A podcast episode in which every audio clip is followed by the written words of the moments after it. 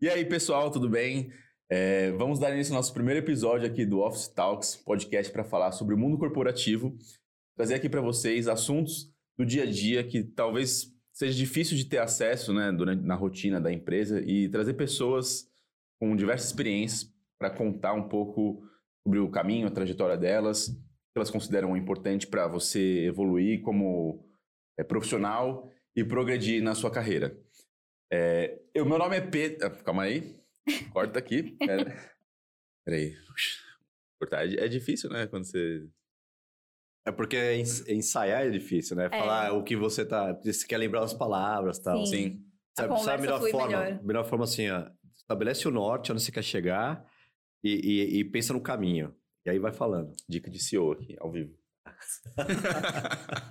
Corte pro TikTok. Bom, vamos lá. O meu nome é Pedro e eu estou aqui com a... Júlia.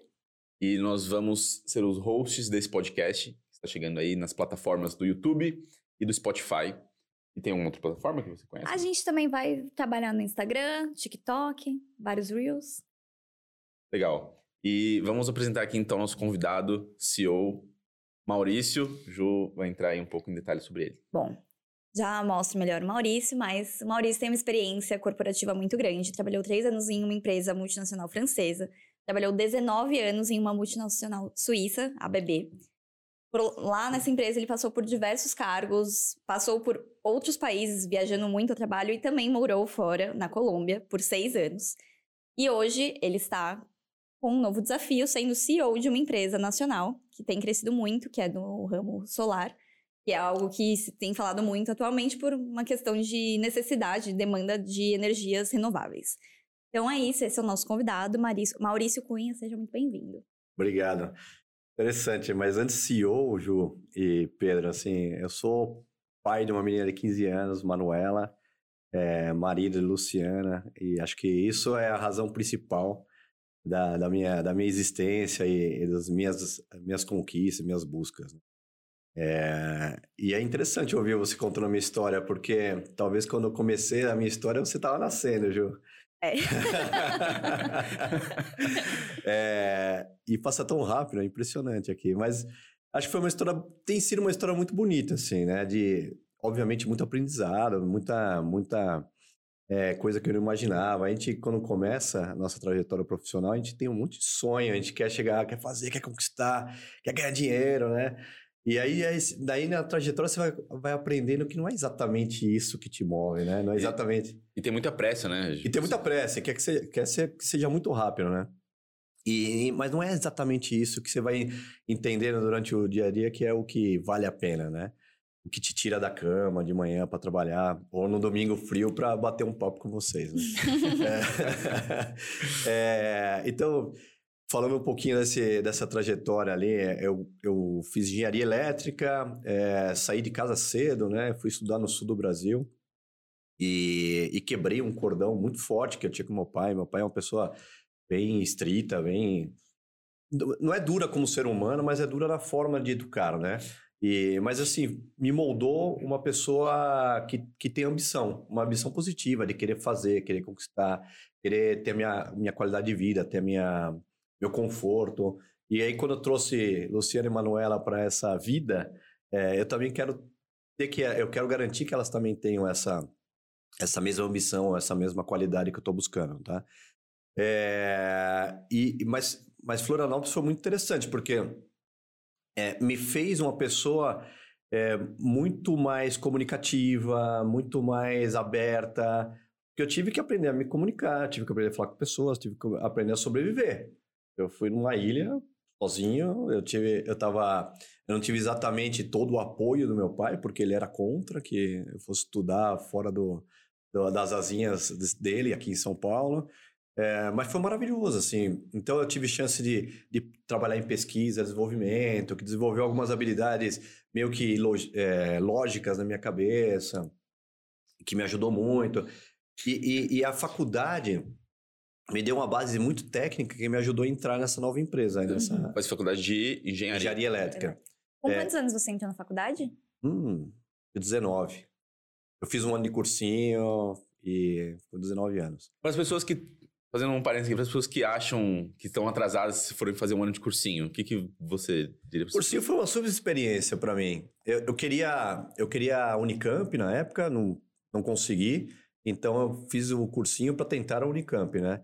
Mas no cursinho foi uma experiência de. É diferente da escola, né? Porque você tem a obrigação de estudar para prova. No cursinho, não. Você tem. A sua obrigação é aprender. Com aprender você mesmo, pra, né? com você mesmo, assim. Foi uma super experiência, eu adorei. Conheci muita gente brilhante nessa época do cursinho. É, eu tô falando mais isso porque, assim, né? A gente tem aquela pressa de sair da escola, entrar na faculdade e tem aquela cobrança de que se você não fizer a escola em todos os anos certinho da escola, você vai ser um condenado na sua vida que você não vai ter futuro nenhum. Então, pessoal, não tem problema você fazer um ano de cursinho, tá bom? Ó, você pode chegar numa posição de CEO numa empresa, tá tudo certo, tá bom? Podem ficar tranquilos. É. E aí, eu, nessa, nessa Indy, quando eu entrei, né? é, Não era Indy ainda, era uma empresa é, Eletrosul, que foi a parte de geração foi vendida para a Tractibel. Então, você imagina que era um grupo de pessoas bem sêniors, não eram tão sêniors, eu agora eu com a idade deles, eu acho que eles são bem jovens, na verdade, mas é um grupo bem sênior e era um monte de estudante recém-formado, só- eram uns 15 trainees, né? Era uma distância muito grande. E aí, nesse momento, a gente teve que aprender como vender nossas ideias, porque, óbvio, eram pessoas que já estavam estabelecidas, já sabiam fazer seu trabalho, faziam muito tempo, etc. E chegava um monte de estudante com esse monte de ideia, vamos dominar o mundo, vamos fazer e acontecer. E na prática encontrava uma barreira gigante. Então todos nós tivemos que desenvolver algumas habilidades, né? E uma delas foi é, a habilidade do convencimento, da persuasão, mas uma persuasão positiva, assim. Sabe, essa, chefe, acho que você acordou com uma boa ideia hoje. E, e aí contava a ideia pra ele e falava assim, nossa, acordei com uma boa ideia. E, a- e essa boa ideia acontecia, mas só Achei uma aconte- boa tática. Uma É, boa tática mas mesmo. só acontecia quando você trabalhava dessa forma, né? Se você tentasse vender, não acontecia, esquece. Então foi muito legal. E, e aí talvez você me pergunte, pô, por que você saiu desse ambiente? É um ambiente muito bacana. É, eu sou meio movido à velocidade, né? E, e essa, essa empresa é uma empresa que ela é mais tradicionalzona, trabalha em projetos mais longos, é normal, né? Faz, faz hidrelétrica, você tem projetos bem longos, etc. Eu estava atrás de dinamismo, aí foi quando a BB me encontrou, mudei para BB, foi uma experiência maravilhosa, assim, porque eu mudei para cuidar do mercado de óleo e gás, que eu não tinha ideia do que era, mas logo que eu cheguei, existia uma, uma oportunidade no mercado de robótica para indústrias de consumo e me perguntar se eu queria fazer, eu falei assim, não muda nada, eu não sei o que é óleo e gás, sei menos ainda o que é robótica. É, e comecei e foi super legal, porque robótica, o robô como tal, assim, ele é fascinante, né? As reuniões eram sempre muito legais, então você via brilho nos olhos dos clientes e tal. E aí eu comecei a navegar numa direção bem comercial da minha carreira, né? É, E continuava com aquela minha ambição de entregar resultado, de fazer acontecer, de vender e etc. E eu tive muito sucesso nisso. Na época da robótica. Depois a robótica cresceu tanto que eh, foi para uma área de robótica e eu fiquei na área que eu estava porque eu queria continuar trabalhando com as pessoas que eu estava trabalhando. Eh, eu realmente gostava muito da, dos líderes que, que estavam ali. Eh, comecei a trabalhar com óleo e gás efetivamente, mas comecei a trabalhar com, num mercado bem mais secundário. O mercado de óleo e gás, todo mundo queria trabalhar era o offshore, plataforma petróleo. Mas petroquímico ninguém muito queria, não queria realmente. E eu comecei a trabalhar nesse setor aí, petroquímico, mas o, o setor se consolidou, se transformou uma grande empresa, e eu conhecia profundamente essa empresa, sempre comercial, né? É, isso virou uma conta estratégica na, na BB, e aí eu entrei nessa conta estratégica. E foi muito legal, assim, porque acho que foi minha primeira posição de CEO, sendo um vendedor. Porque eu, eu não tinha nenhum, é, eu não tinha nenhum reporte direto. Eu era um account, né? Mas eu tinha representante de todas as áreas que participavam comigo é, na, no desenvolvimento da conta, né? Então, de uma forma ou de outra, eu tinha que entender o que era valor para esses caras, entender como que eu, eu, eu ocupava ou saturava a agenda dele com a minha conta, porque era, concorrente a agenda de cada um desses caras, porque eles tinham que vender, fazer os seus números de vendas lá para os negócios que eles representavam, ou motores, ou painéis, ou outras atividades, né? Ou serviços. É, Então eu tinha que entender que era valor para ele, tinha que entender, vender para ele ou persuadi-lo a, a, a, dedicar tempo ao meu negócio, porque ele ia perceber que valia a pena dedicar tempo lá, porque ele atingiu o objetivo dele de vendas, etc. É, e aí eu digo que eu fui a minha primeira posição de CEO, porque se, se, ser CEO é isso. Ser CEO é, é mais do que você entregar um trabalho assim, é entender tudo que está em volta desse trabalho. Eu vou falar bastante sobre isso, mas é entender o que move as pessoas que estão envolvidas nessa atividade, é entender quais são as ameaças da sua atividade, quais são as oportunidades da sua atividade, é entender todo um contexto, né? Eu vou falar bastante sobre isso durante esse podcast. Hum. É... E aí, fiz um trabalho que eu considero bem interessante, mas quando eu olhava para minha estratégia de vida, e eu ainda, aquele vendedor ambicioso, queria vender e crescer e etc, né? Fazia tudo com pessoas, tudo com pessoas, né? Trabalhava em equipe, era excelente para trabalhar com pessoas. E, e aí fui percebendo é, com o tempo que a minha estratégia estava ficando um pouco limitada, porque eu tinha uma super habilidade comercial, mas não tinha uma habilidade financeira, uma, uma gestão formal de pessoas, etc. Então eu, eu queria desenvolver isso. Aí comecei a é, provocar essa, esse movimento dentro da BB até que apareceu uma posição para mim na Colômbia, uma posição de e aí já de diretor de uma, uma área de automação de processos. Na BB você estava como gerente.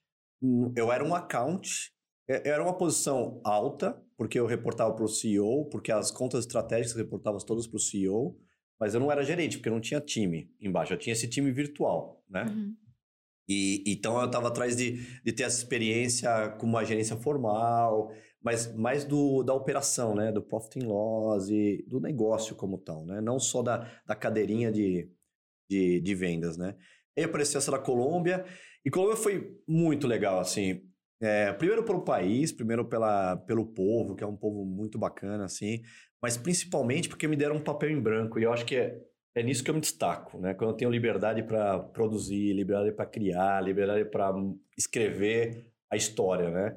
É, e eu falo isso hoje muito mais fácil do que eu falaria talvez em 2011 quando eu fui para Colômbia, porque eu não tinha essa, essa percepção. Mas quando eu fui lá e recebi um papel em branco, isso foi uma grande dificuldade. Eu falei assim, e agora? O que eu faço, né? Então eu tive que começar a construir. Aí eu, aí eu tinha uma situação que era a seguinte, eu tinha um país novo, uma cultura diferente, com pessoas diferentes, etc.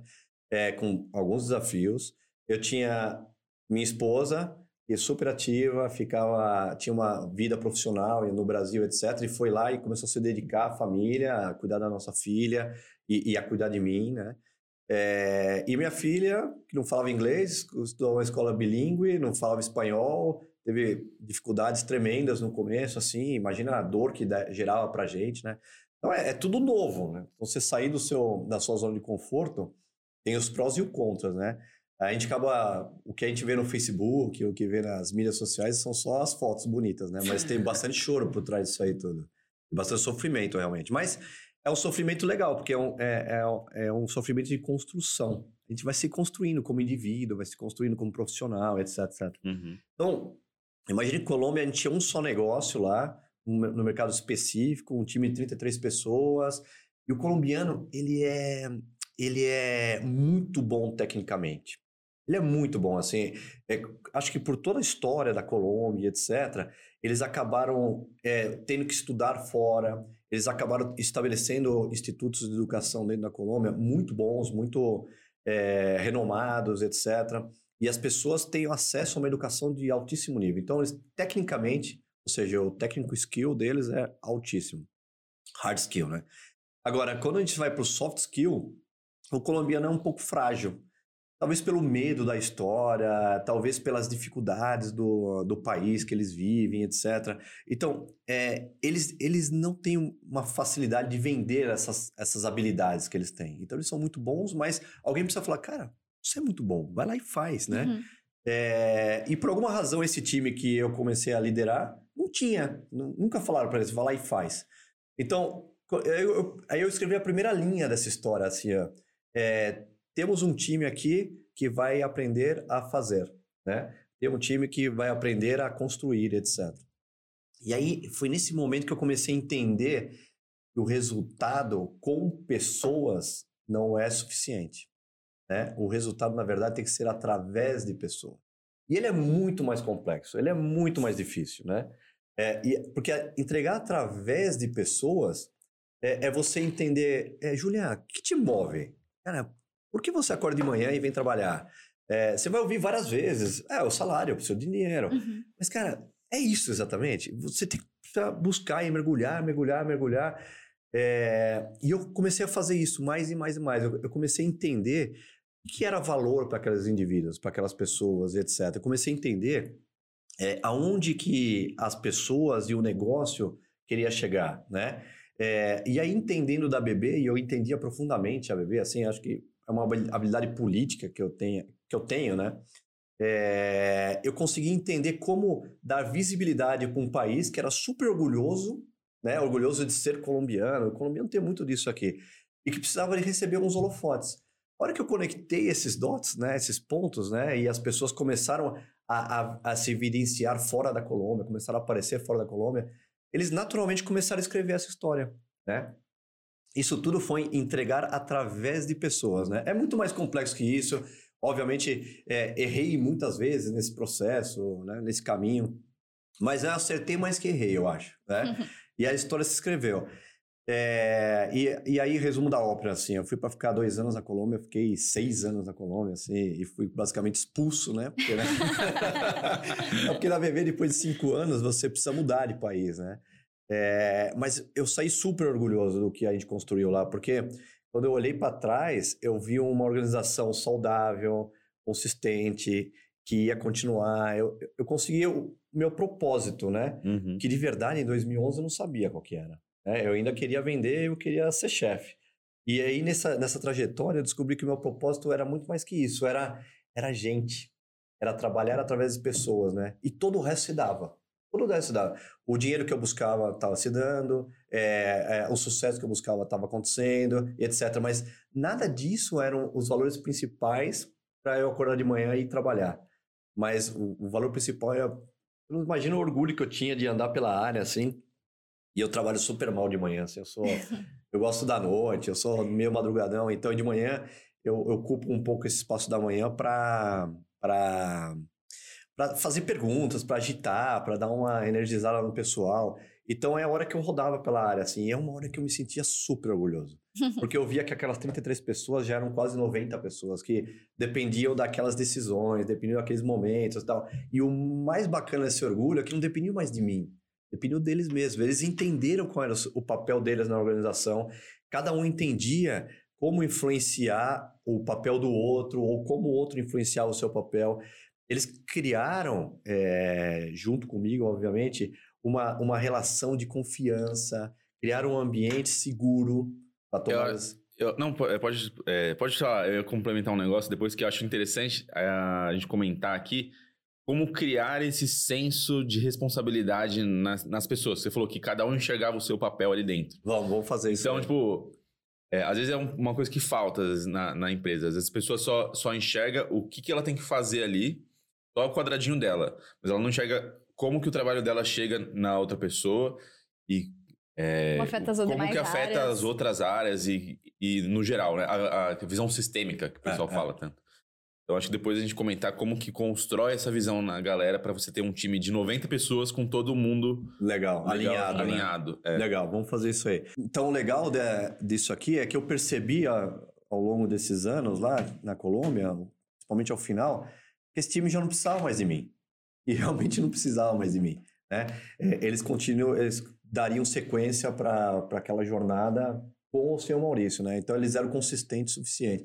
E foi super legal ver depois que eu voltei para o Brasil que o negócio continuou, eles continuaram crescendo, que o time se multiplicou e etc, etc, etc. Acho que esse é o legado que eu buscava, né? E aí, volto para o Brasil. É, os desafios do Brasil eram gigantes. Na verdade, eu tentei ir para outras posições da BB, fora do Brasil. Mas eu recebi uma ligação do presidente mundial, lá o Peter e Pirino Maurício. Eu entendo que você quer ir para outras posições, eu te apoio, etc. Mas eu preciso da sua ajuda no Brasil. Eu tenho uma organização lá que está muito carente de ter uma gestão inclusiva, que é essa que você promove. Está é, tá muito, tá muito deficitária em termos de resultados, está precisando e basicamente me deu três missões, né? Uma delas era pare de sangrar, né? stop bleeding. A segunda era ele eleve o moral do time e a terceira era é, prepare a organização para o próximo ciclo de crescimento. Era isso. Ele, olha que engraçado, ele não me pediu o resultado. Né? Coisa que eu imaginei que era o meu propósito principal lá atrás, né? Mas então, ele já sabia que fazendo essas três coisas o resultado viria, né? É, exatamente. Tanto o pessoal quanto para a empresa, né? E, e, foi isso que eu fiz. Então eu cheguei no, no Brasil, uma organização que me ajudou um pouco, porque muitos deles eram meus amigos, mas que eram extremamente complexas. Você tinha conflitos pesados entre as, as áreas, entre as pessoas. É, as pessoas basicamente não entendiam o norte, não entendiam. E, e não por culpa delas, porque teve muita mudança de gestores. É, era no mercado de óleo e gás, no meio de toda. estava acontecendo no Brasil por conta do óleo e gás. Era um, ambiente muito complexo, né? De perdas, de resultado, de perdas de pessoas, pessoas saindo, etc. E eu na Colômbia me orgulhava, assim, porque eu fiquei seis anos lá e acho que é, cabe numa mão as pessoas que eu perdi para o mercado. Muito poucas pessoas eu perdi para o mercado. Né? só interrompendo, em que ano que você voltou para o Brasil? Só para 17, 2017. Para a gente entender qual o é. momento é. do país que a gente vivia. É, 2017. É... E aí, nesse, quando eu volto para o Brasil, comecei a construir e comecei a implementar as mesmas regras que já tinham funcionado na Colômbia. E aí aprendi mais uma vez, porque eu acho que ser CEO ou ser qualquer coisa é um aprendizado constante, né? E aí aprendi que pff, aquelas regras não funcionam exatamente aqui, né? Uhum. Por quê? As pessoas são diferentes. É, então, imagine que eu contei toda uma história do meu começo de carreira, onde eu tive bastante sucesso em algumas coisas, errei várias coisas, é, meu, meu período de Colômbia, onde eu comecei negócios novos, não contei, mas eu tive que, em alguns momentos, fazer reestruturações na Colômbia que me machucaram demais, assim.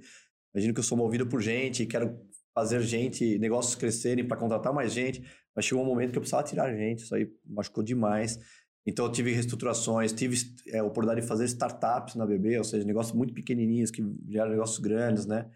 É, e, e, e me perdi. Só ajeita um pouco o microfone, irmão. Põe ele um é. pouco mais na sua frente aqui. Acho tá. que você tá muito em cima. Então, como eu falei, né? Na, na época da Colômbia, então eu tive chance de criar negócios novos, é, fazer startups, reestruturações, tirar pessoas. É, e no Brasil transformei também um negócio que tinha todas as dificuldades e resultados, etc. E tem um elo entre tudo isso aqui, que é a gente, né?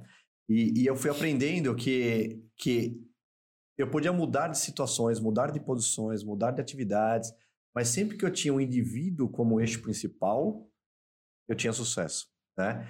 E aí foi, foi aí que eu comecei a aprender a, a trabalhar através de pessoas. Lembra que eu, no começo eu falei assim, a trabalhar, trabalhar com pessoas, isso muda para através de pessoas. E é mágico, assim, quando você consegue realmente é, ter o time entendendo o seu papel e entregando de coração, é muito legal. Muito legal, assim, é uma satisfação pessoal, uma satisfação é, de energia. Acho que todo mundo começa a vibrar numa mesma, mesma frequência, isso tudo muito satisfatório. E eu acho que até essa questão do propósito, né? Você tentar entender qual é o propósito da pessoa. Às vezes a pessoa talvez não saiba te responder também, mas estando num ambiente desse, a pessoa vai saber te responder qual é, é o propósito dela. Pelo ou menos o profissional. Né? Ou vai descobrir. Vai ajudar a descobrir o que que o porquê que ela tá ali, né? O que, que ela é. vai fazer para a empresa, para ela, para a vida das pessoas que vão ser afetadas pelo que a empresa faz, a partir desse, desse contato que ela tem com as outras pessoas, né? Uhum. Gente, pegar só um minutinho aqui para fazer o nosso jabá. Agradecer aqui a M51 por ceder o espaço para a gente estar tá gravando esse podcast. A M51 é a primeira barbearia aqui da Zona Leste e faz planos por assinatura que você consegue, é, você faz uma mensalidade e você pode frequentar a barbearia quantas vezes você quiser para fazer barba ou cabelo. Então, deem uma olhada na M51 é, por um pequeno preço. É igual Netflix, você paga um pequeno preço e você pode usar quantas vezes você quiser. M51 Barbearia, muito obrigado aqui pelo espaço. E vamos agora continuar a nossa conversa aqui com o Maurício, nosso convidado. É, queria fazer uma pergunta você contou essa história até a bebê, e aí agora viria a parte do CEO, que é onde você está hoje, que é relativamente recente. É, como foi você sair de uma empresa que você estava há tantos anos, que você passou por tantos altos e baixos, muitos altos também, que você estava num, num momento alto, e você sai para um, uma incerteza, assim, você está indo para um lugar, você foi para um lugar novo que você vai assumir uma nova responsabilidade, uma empresa nacional que está crescendo. Como que foi esse, essa movimentação? É. Ô Ju, acho que foi o momento que eu entendi que a transformação do negócio e a transformação das pessoas já tinha acontecido e que eles eram autônomos, assim como aconteceu na época da Colômbia, né?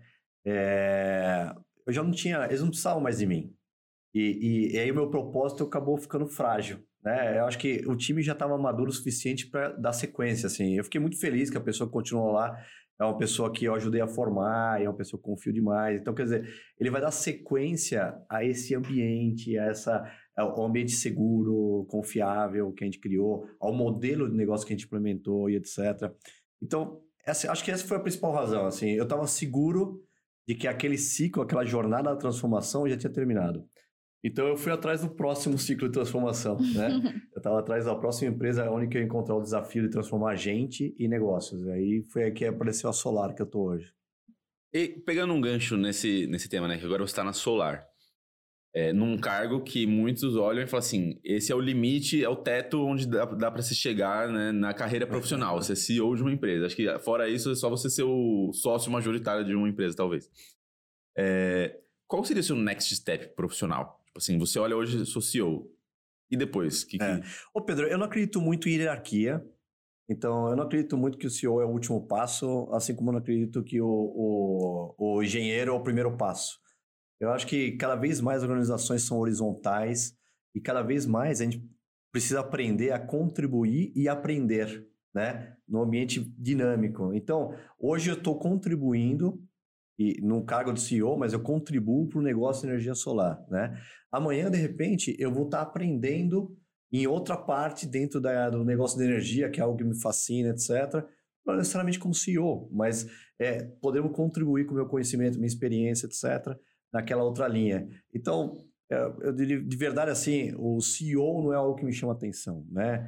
A, a, a hierarquia como tal, né? Mas o fato de ter um papel de liderança, é, tendo uma responsabilidade ampla sobre um negócio, onde eu posso navegar e, e, implementar teorias ou experiências que eu acumulei na minha vida, entendendo que isso aí vai ser bom para esse negócio, para que ele se torne sustentável e, e, de longo prazo, etc. Uma das missões que me passaram, então, essa empresa que eu estou é uma empresa nacional, diferente do, do meu passado, sempre multinacional, é feita por quatro irmãos brilhantes, né? São, são pessoas, primeiro, pelo do bem, né? Do, são pessoas queridas e, e do bem. É, e principalmente, quando eu perguntei para eles, né? Acho que, foi, acho que foi uma das razões que eu mudei também. Eu falei assim: o que vocês esperam dessa empresa, né? Qual que é o propósito dessa empresa? Por que vocês querem é, trazer um CEO? Sempre funcionou com vocês quatro, né? E, e, eles foram humildes. Imagine pessoas brilhantes que construíram uma grande empresa, e é o que é a Solar hoje, é uma grande empresa, que tiveram a humildade de falar assim, porque a gente chegou no nosso limite. A gente precisa hoje atrair pessoas como você para que nos ajudem a dar o próximo passo e nos ajude a conquistar uma coisa muito importante para a gente. E aí chega o propósito, né? Que é a perenidade da minha empresa, da nossa empresa, né? Porque são quatro. É, então, esse é o desafio. Meu desafio é, é trazer ferramentas, trazer é, é, processos, trazer conhecimento, criar um ambiente seguro entre as pessoas, né? É, treinar pessoas e habilitar pessoas para que esse negócio hoje, que é um negócio super sucesso, tenha perenidade com o tempo, entendeu? Uhum. Legal. E até aproveitando falando isso, deles terem chegado num limite e terem te chamado. É, é acho que é um papel de um líder, né? Saber quem chamar para estar ali e fazer é. o que você precisa que seja feito. E você Tô, vê disso. Totalmente de acordo. Assim, acho que uma das grandes é, estratégias da minha vida profissional foi me rodear de gente muito boa. E muito melhor que eu, João. De verdade, assim. E porque é, eu tenho algumas habilidades e eu sei a, a, fortaleza dessas habilidades, né? Mas, por exemplo, eu não tenho uma habilidade analítica profunda, tecnicamente é, estruturada. Então, eu conheço bem de muitas coisas, né? É, aquele pensamento lógico que eu desenvolvi na época da faculdade, comentei para vocês tal, é, me ajudam a tomar muitas decisões. É, mas eu não sou um super técnico em muitas frentes. Mas eu sou muito bom com gente, né? Então, quando eu, começo a atrair gente muito boa, melhor do que eu, e, e consigo é, ser o maestro dessas pessoas, né? Consigo é, que elas entendam, entendam seus papéis, entendam, talvez respondendo um pouco a pergunta do Pedro no começo, né? Entendo, é, começo a mostrar para elas o quanto é interessante elas trazerem o que elas sabem de melhor e alinham toda essa expectativa das pessoas, né? Com as necessidades da empresa. Então, toda vez que a gente consegue juntar esses elementos, é, eu acho que o sucesso acontece, entendeu? E é um pouco do que, do que eu busco, assim, na minha, na minha carreira. Então, eu tenho zero problema de contratar gente boa. Pelo contrário, assim, eu sempre busco gente muito boa, muito melhor do que eu. Porque eu acho que isso aí tudo me ajuda a dar meu próximo passo, ou caminhar mais rápido no meu propósito, de conquistar coisas, ou de transformar empresas, ou transformar pessoas, etc. Ai, que legal. Eu acho que foi um pouco do que eles fizeram, Ju. Eles fizeram isso. Eles estão atrás de gente boa para dar continuidade para esse negócio deles. Para algo eu, que já funciona, né? É. Eu mandei para o grupo da minha faculdade aqui uh, que a gente ia ter essa conversa e pedi algumas perguntas. E aí tem uma pergunta que me mandaram muito parecida com. É, não parecida, não, né? Mas nessa linha que a gente está conversando aqui. Só que é uma pergunta elaborada, então eu estava ouvindo aqui para tentar fazer ela certinho. Talvez seja até melhor eu dar play aqui nela para você ouvir e. Vai lá. E aí você responder. É, vamos lá. Deixa eu aumentar o volume aqui. Legal. Eu acho bem interessante, tá? Quando a pessoa entra no cargo de CEO, geralmente ela vem de fora, geralmente ela não é promovida. Existe todo um processo de integração desse CEO. E é bem interessante, porque e ao mesmo tempo que ele, tá, ele vai entrar num, num formato que a empresa já tem, ele tem que vir com ideias novas. Isso é muito contraditório. Ele deve ter passado por esse processo também. Como que ele, qual a percepção dele, né, em relação a esse processo, como ele viu esse processo, o que foi um dos maiores desafios dele nesse processo, sabe? Tipo, quando ele chega, ele já tem que mostrar é, processos, ideias. Né? É, o senhor entra para mudar. E a pressão pela mudança é muito grande. Então, ele já vem com essa cabeça e, ao mesmo tempo, ele vem numa cabeça... Ele é formatado né, pela empresa. Então, ele sofre a pressão do outro lado da empresa para fazer com que as coisas continuem. Interessante, bela pergunta. E é, e é, exatamente isso que acontece, né? É, que é o choque de culturas, né? Então, as empresas todas, né? Ou mesmo dentro da mesma empresa, todos os negócios têm a sua cultura, a sua forma de trabalhar, etc. E toda vez que um elemento estranho chega, é, é, é um elemento estranho, né? ele, ele gera um distúrbio, vamos dizer assim, né?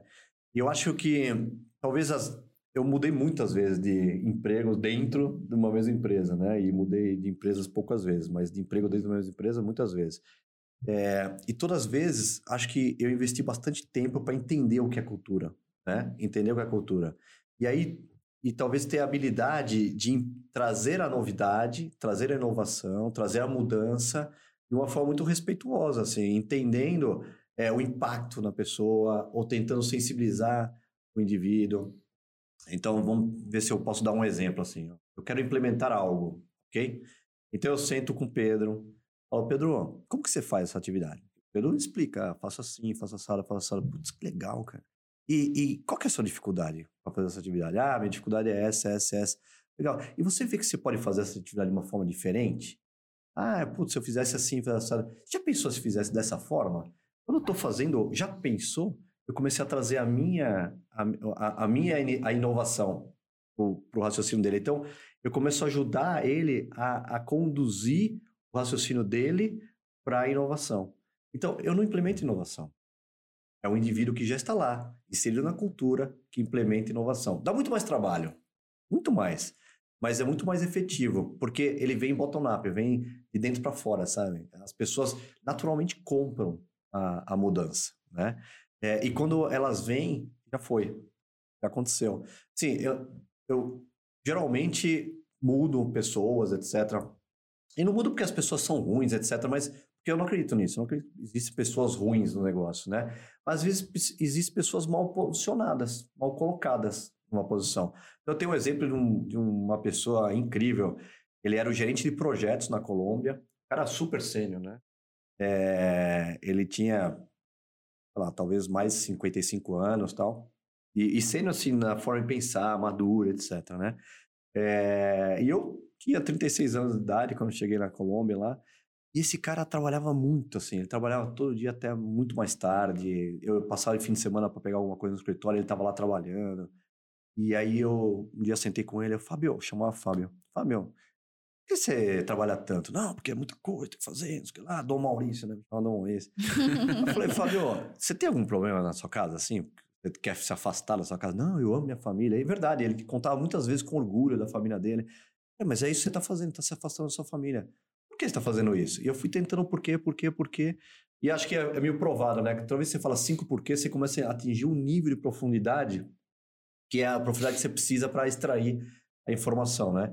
E eu lá pro meu, perto do quarto ou quinto porquê, ele falou assim, Maurício, eu odeio gerenciar gente.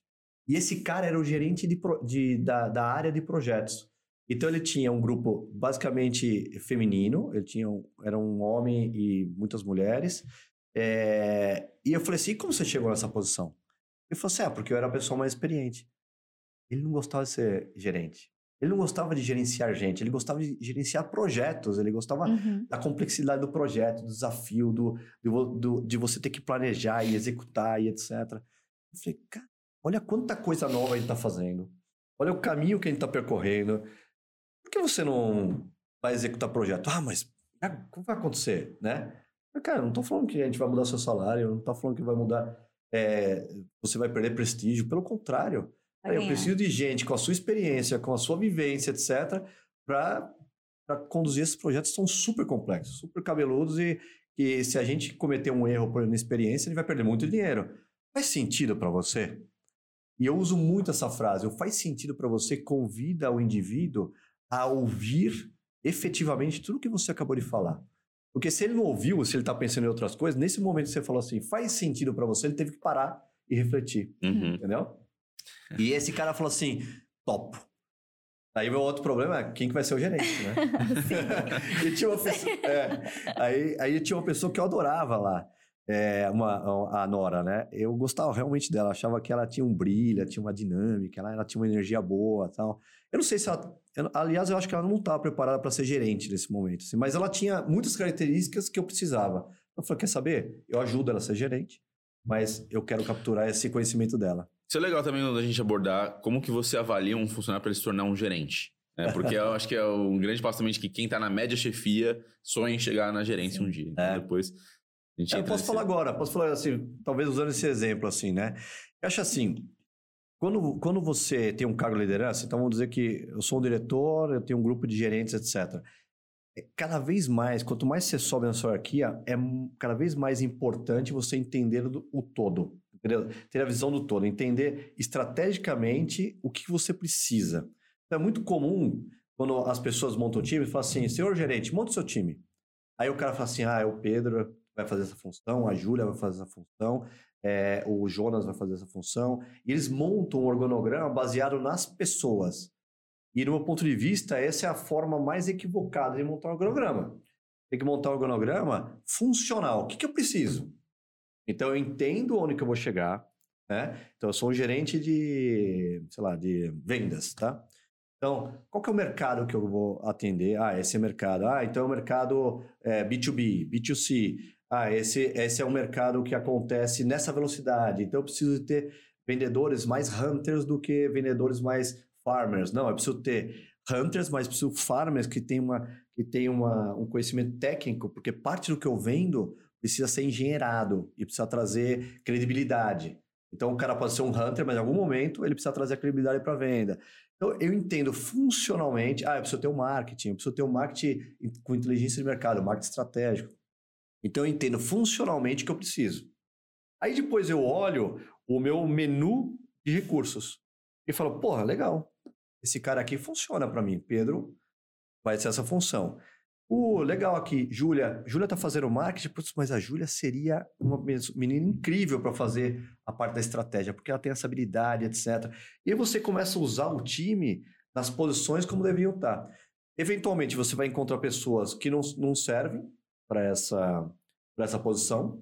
Vai falar assim, putz, ele não tem habilidades aqui, ou, ou tem, é, ou tem desejos, ou tem ambições diferentes das, das ambições que o negócio precisa e aí você vai usar essa pessoa para uma outra área, para um outro negócio e etc. E você vai encontrar pessoas que têm, que têm gaps, que têm distâncias entre o que você precisa. E para essas pessoas você vai treinar.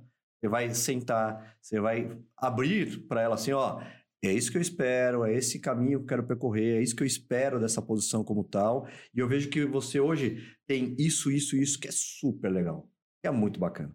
Mas tem isso, isso, isso, que seria muito bom se a gente desenvolvesse, que é trazer mais valor para essa posição. Faz sentido para você? Você quer. A pergunta do milhão. É, você... faz sentido para você navegar nessa direção? Pô, faz. E aí você começa a construir com a pessoa esse caminho para que ela ocupe aquele espaço. Então, como que eu escolho o gerente? É quando a pessoa tem essa habilidade, essa capacidade. Primeira pergunta que eu faço para ela, monta o um cronograma do que seria a sua organização dos sonhos. Né? E aí, quando eu, eu, eu percebo que ela está aberta para navegar e entender que o organograma funcional é o correto, é, eu já tenho mais tendência em aceitar essa pessoa como gerente. Porque para fazer isso, ela precisa entender do negócio, precisa entender dos desafios do negócio, das oportunidades do negócio, das ameaças, né? o SWOT completo. Uhum. Né? E aí, como que um alguém na, em coordenação, porque, por exemplo, aí nesse caso, a gente está falando de alguém que já é gerente, ou não? Você, como que você avalia? Por exemplo, o cara ele é uma média chefia, é.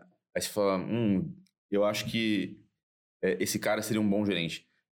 É, porque a, ideia seria destrinchar como que a pessoa pode se tornar gerente. Seria ela se candidatando para uma vaga, ela tem que ser chamada? Como que funciona a maior parte da... É, eu, acho, eu acho que a, as decisões mais felizes que eu tomei foi quando eu fiz pilotos, assim. Então, eu estabeleci pequenas missões, onde eu, a pessoa assumia o cargo da liderança, não necessariamente, não formalmente como gerente, né? É se usa, ou não como coordenador tal. Mas ele assumia um cargo de liderança. E aí, nesse, e nessa missão, eu tinha a, a oportunidade de, de, treinar essa pessoa, né? De trabalhar essa pessoa e, e trabalhar as habilidades dessa pessoa, ou, ou, até, entender, até ter mais conforto se ela estaria preparada ou não. Porque qual que é o grande risco quando você coloca uma pessoa numa posição de destaque? É gerar sofrimento para ela. Uhum. Se ela não está, por alguma forma, é, preparada, ou, ou, se ela está indo por um caminho, ou se ela tem uma expectativa de um caminho muito diferente dessa posição, os dois lados sofrem, né?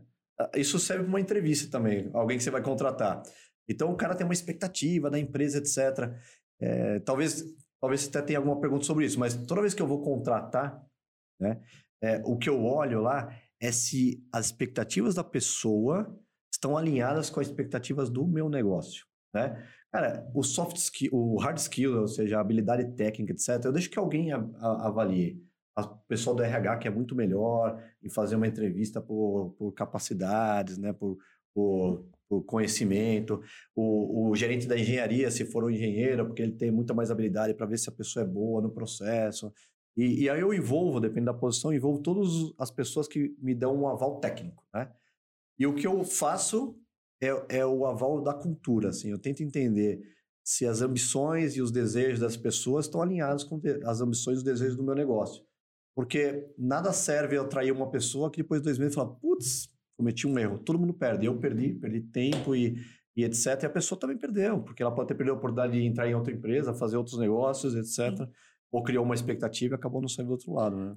Eu acho legal isso, até porque para a pessoa que está sendo entrevistada, é interessante ela saber realmente aonde ela está se metendo. Porque às vezes você vê a vaga anunciada no LinkedIn, é muito superficial, né? Então, você apresentar qual é a expectativa que a empresa tem na pessoa e qual é o rumo que a empresa quer tomar com essa pessoa, hum. é uhum. importante até para a pessoa saber se faz sentido mesmo ela estar se aplicando para essa vaga, né? É.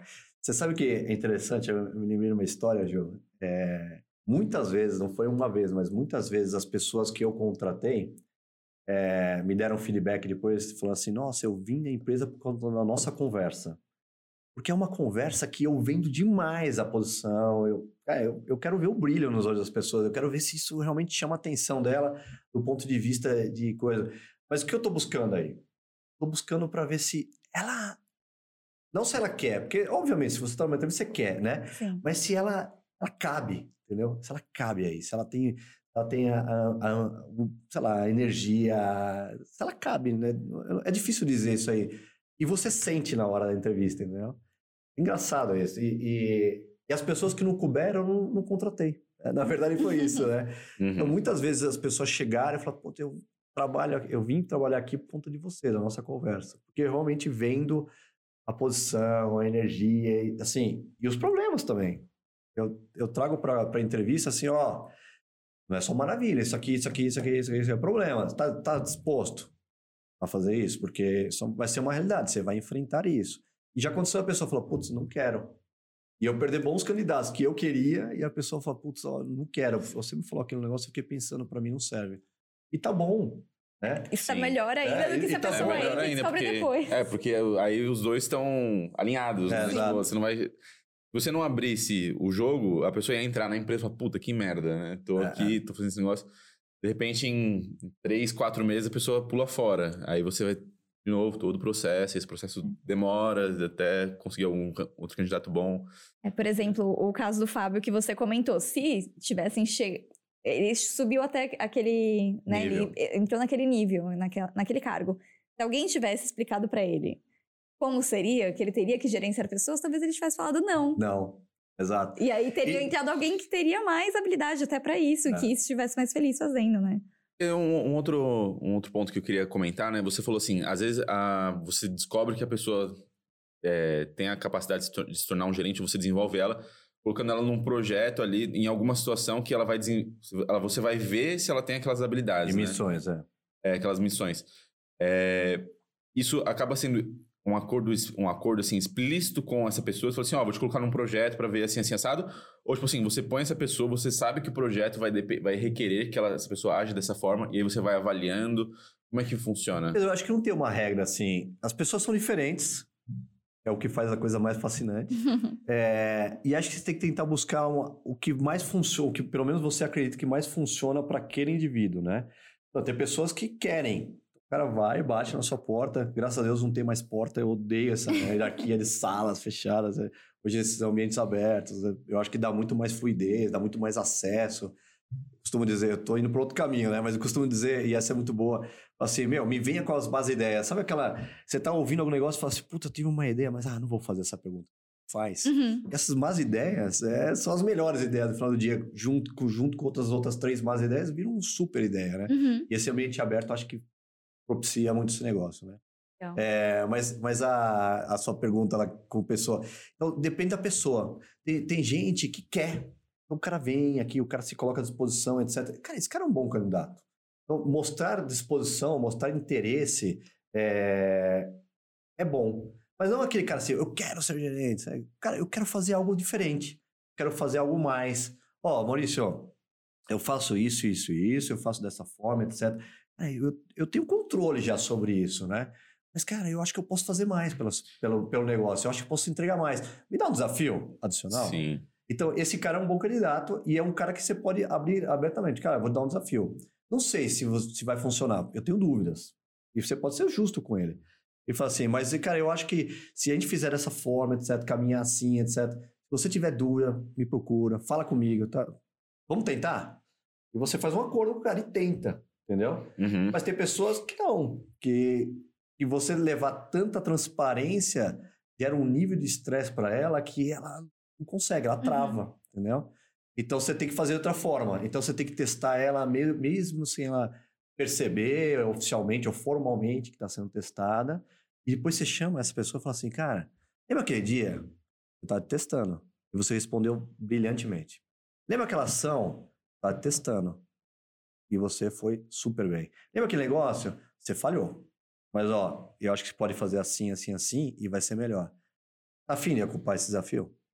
Entendeu? Uhum. Sim. É, E é legal ver isso, porque assim, você mostra que são duas pessoas com perfis completamente diferentes, mas que as duas podem estar é, prontas para estar nesse cargo de gerência, por exemplo. Exato. Então não é porque uma pessoa é super, né, conversativa, comunicativa, né, vai, fala, não, vamos fazer, quero desafio, e ela vai ser melhor do que a outra, que talvez seja um pouco mais low profile, mas que entregue muito bem e que você tenha Sim. que ir direcionando ela sem ela perceber, né? É, aí eu talvez, uma opinião minha, né? Posso estar equivocado aqui, mas assim, eu acho que a pessoa que se. é, que- que se projeta mais, né? Que nem. Tem um, tem um, um porém nisso, né? Não basta a pessoa falar assim, não, eu quero, eu quero, eu quero. Tipo, ela tem que é, mostrar que ela do- tem o domínio ali sobre as funções dela, ela tem uma, uma bagagem e tem o, o domínio do contexto, né? Tem muita gente que so- tá no cargo, tipo assim, por anos, né, os dinossauros estão lá 5, 10 anos e falam, pô, eu não sou promovido na empresa. mas o cara, tipo, ele quer ser promovido, mas só que ele tá ali só fazendo o trabalho dele. Tipo, uh, seria da... Ver uma amplitude, assim, do, do negócio, É, aquilo que né? você falou, do, do cara, ele conseguir ter, enxergar o, o, o contexto, né? Tipo assim, Uhum. é, não só a caixinha dele, mas tudo que ele tá fazendo. Eu acho que... É, tô até me perdendo um pouco aqui no que eu tô como- falando. é, assim, ô, Pedro, mas acho que, acho que eu entendi onde você quer chegar, assim. Como que funciona, né? Na verdade, é, o querer não é suficiente, tá? Então, é, o cara fala assim, pô, mas eu faço tudo que vocês me pedem, eu entrego tudo, agora eu quero, né? Eu quero, eu quero. O negócio que não é entregar tudo que é o que te mede. Então, eu costumo dizer o seguinte, ó, a gente é sempre medido por duas, duas grandes variáveis, né? O que entregar e como você entrega. Então, não interessa para uma organização que você faça tudo perfeito, entregue o super resultado. Mas, cara, de uma forma não ética, de uma forma não colaborativa, uma forma onde que você não gera confiança, uma forma que a inovação não está presente. Você entregou, mas, cara, não é exatamente sustentável. Ou o inverso. Ou você é super inovador, mas não tem velocidade para implementar. Ou você é super colaborativo, mas putz, não consegue fazer essa colaboração virar resultado. Então, é sempre essa, essa conjunção desses dois elementos, do que e o como, é o que faz você mais sólido, né? Então, é importante que, que a pessoa que tem a ambição de crescer, ela consiga entender os valores da empresa, valores como, como ética, integridade, segurança, valores como colaboração, como foco no cliente, valores como é, inovação associada à velocidade, todo tipo de valor. Então, entregue o trabalho dela most- conseguindo é, mostrar esses valores e entenda o que precisa ser entregue, né? Porque você imagina que de tempos em tempos empresas têm diversos processos, né? Então tem um appraisal que vai sentar com o seu chefe, vai fazer uma revisão de avaliação de desempenho, etc. Tem outros que fazem one-to-ones e etc. Quer dizer, tem diversas formas, mas de tempos em tempos você vai ter a chance de trazer exemplos objetivos de resultados entregues com valor, né? Ou seja, que o que e o como foram é, respondidos a contento. E é nesse momento, quando você atinge isso, que você pode falar assim para o gestor: pô, eu quero mais. Uhum. Eu acho que, eu, eu acho que esse, isso aqui já, para mim, já, já, me satisfa, já me satisfez. Eu já entreguei. Então, o que é o perigoso do jovem, super ambicioso, etc? Porque o cara nem faz isso e já quer o mais. Uhum. Então, você imagina que o, seu- o seu chefe, ele tem um chefe. Todo mundo tem chefe. Eu sou CEO, mas eu tenho um chefe, entendeu? É, eu costumo dizer que o meu big boss é a Manu, minha filha. Ela é minha chefe. Eu não posso fazer muita besteira, porque então eu perco o emprego, né? Eu, eu não consigo atender minha chefe bem. Mas o... é, então, todo mundo tem chefe. Esse cara, para vender o Pedro para a posição de gerência, ele tem que convencer algumas pessoas. Então, o candidato, ele tem que, tem que trazer... Tem que ajudar o, o chefe dele. Trazer inputs pro chefe dele conseguir vender ele para É, os superiores. cara, exato, me ajuda, me ajuda. O que, que você fez de realmente fora da curva, diferente, inovador? Que às vezes eu não enxerguei. E o cara traz. Você fala, pô, isso é legal. É, eu costumo dizer bandeirinhas. É importante que você vai fincando umas bandeirinhas no caminho. E a gente consiga olhar para trás e falar, legal. Ah, são várias bandeiras. E aí você tem uma história, tem uma trajetória. Né? Que muitas pessoas estão vendo, né? Não adianta você também fazer e ficar calado. É, É, tem que- Fica carejar o ovo, né? É. E, e assim, e as pessoas são diferentes. Por exemplo, ah, tem, tem um cara que faz mais barulho, que é mais extrovertido, etc. Mas tem um cara que não tanto. E, Ju, tem espaço para todo mundo. Você falou isso agora há pouco, eu, eu lembrei.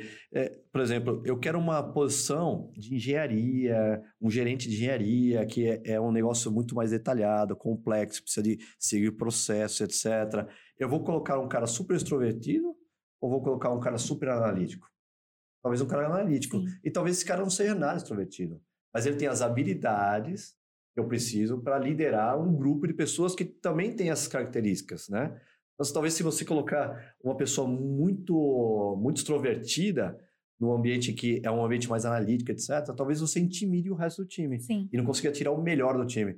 É isso. Eu acho que tem, tem- acho que tem a, pessoa- a panela, a tampa certa para a panela certa. Aham. Acho que tem a pessoa certa para a posição certa. E outra. Ah, o Pedro quer ser gerente de vendas. Putz, não ganhou o cargo. Cara, muito provavelmente não é porque você é ruim.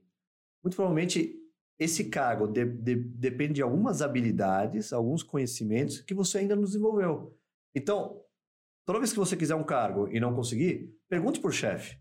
É, que habilidades você mediu em mim e faltaram para essa posição? porque eu quero desenvolver, porque eu tenho essa missão de, de ocupar, perseguir esse caminho, seguir esse caminho, né? É, não sei se eu comentei na minha abertura aqui, em algum momento eu era muito vendedor e eu queria ter habilidades de gestão de pessoas formal, eu queria ter habilidades de profit and loss, etc. Eu fui atrás disso. Não tinha experiência nisso, mas eu pedi, falei, ó, oh, cara, eu acho que eu tenho possibilidades de sair do outro lado. Se trabalhar isso, isso, isso, eu saio do outro lado. E graças a Deus saí. Mas acho que é um pouco disso, Pedro. Sim. Não, legal essa, essa sua colocação. É interessante que acho que as pessoas vão gostar de ouvir, assim. Sim. Como que elas podem se projetar numa, numa carreira, né? Às vezes o pessoal tá muito tempo numa, numa vaga lá, fala, ah, a empresa não me valoriza. De repente, ela que tá lá e, e não tá sabendo se Você colocar, quer ser valorizada. É, e de repente se a empresa não, te, não valoriza ela, ela procura... Se ela tem, se ela tem as bandeirinhas para mostrar ela consegue uma, uma vaga em qualquer outra empresa, né? Exato. Então, ela... Por exemplo, eu tenho um exemplo, eu acho que é bem. Eu gosto de trazer exemplos objetivos porque facilita o entendimento, né? Com certeza. Então, por exemplo, eu tenho um, exemplo muito objetivo. Eu tinha uma área de projetos também, mas não é o Fábio, é, já no Brasil, que tinha muito problema. Então, parte dos nossos resultados é porque a gente é, tinha bastante problema na execução dos projetos, né? E aí, quando eu mergulho um pouco mais a fundo nesses problemas, eu vejo que os problemas lá basicamente são falta de processo, né? É que os processos não eram seguidos exatamente, que a gente não tinha uma consistência de como fazer os processos, etc. E aí tinha um menino que, de, de uma outra área, né? Menino porque ele era jovem assim, mas ele era brilhante. Rafael, o Rafael. E aí, cara, ele estava implementando todos os processos de projetos dentro da, da divisão que eu estava, né? Inserido lá. Pô, ele tem tudo que eu preciso. Se hoje a minha fragilidade é processo e o cara que está implementando o processo, ele sabe o que precisa ser implementado. E ele não é exatamente um cara super expansivo, etc., mas ele conhece de gente, ele é uma pessoa do bem, muito empática e conhece o processo. Eu falei, é isso que eu preciso. Uhum. Né? E algumas pessoas não entenderam quando eu falei assim, eu quero trazer esse cara. Realmente não entenderam. É, me questionaram e tudo mais. Mas eu falei assim, eu quero por isso, isso, isso. Ele, ele tem o que eu preciso. E foi um sucesso. Uhum com sucesso. Reverteu a história, é, atraiu pessoas, as pessoas adoram trabalhar com ele. Ele influencia muito as outras áreas. Imagina que uma área de projetos é uma área que é meio que o link entre todos, né? O, o link entre vendas e engenharia é, é projetos, Sim. né? Entre o financeiro e vendas é um projeto. Então, eles, eles são o agente que conecta tudo. E talvez a gente pudesse pensar, não, eu preciso de uma pessoa super habilidosa, etc, etc. Não, essa pessoa é uma pessoa empática. Uhum. Ele sabe o que, que ele pode fazer para fazer a vida do financeiro melhor, o que ele pode fazer para fazer a vida do, do engenheiro melhor, e ele entende os impactos que o engenheiro faz no negócio dele, ele entende o impacto financeiro e de vendas faz no negócio dele, e ele, com uma habilidade empática, conversa com o outro lado e fala assim, cara, você sabia que toda vez que acontece isso, você me atrapalha? E aí, que super habilidade, né? É, é eu não teria essa habilidade, por isso que eu falei que eu gosto de gente melhor que eu. É, isso legal. é uma coisa que acho que falta em muitas empresas. É, as outras áreas estarem alinhadas entre si, entender que uma não está contra a outra, que se uma se acontece alguma coisa ruim em uma, todas vão sair prejudicadas. Então, ter uma pessoa nesse, nessa posição que faz esse link entre todas as áreas e tem essa habilidade que você não tinha, é. mas que você soube encontrar e, e fazer funcionar é essencial, acho que em qualquer empresa, ah. seja de pequeno ou grande porte. Sim. Não, legal. A gente falou assim, ainda nesse gancho, né, sobre promoção de gerente. Você acha que para no caso do gerente que ele quer ser um diretor, a dinâmica é, é, é igual para ele se projetar para ser um, um, cargo de diretor?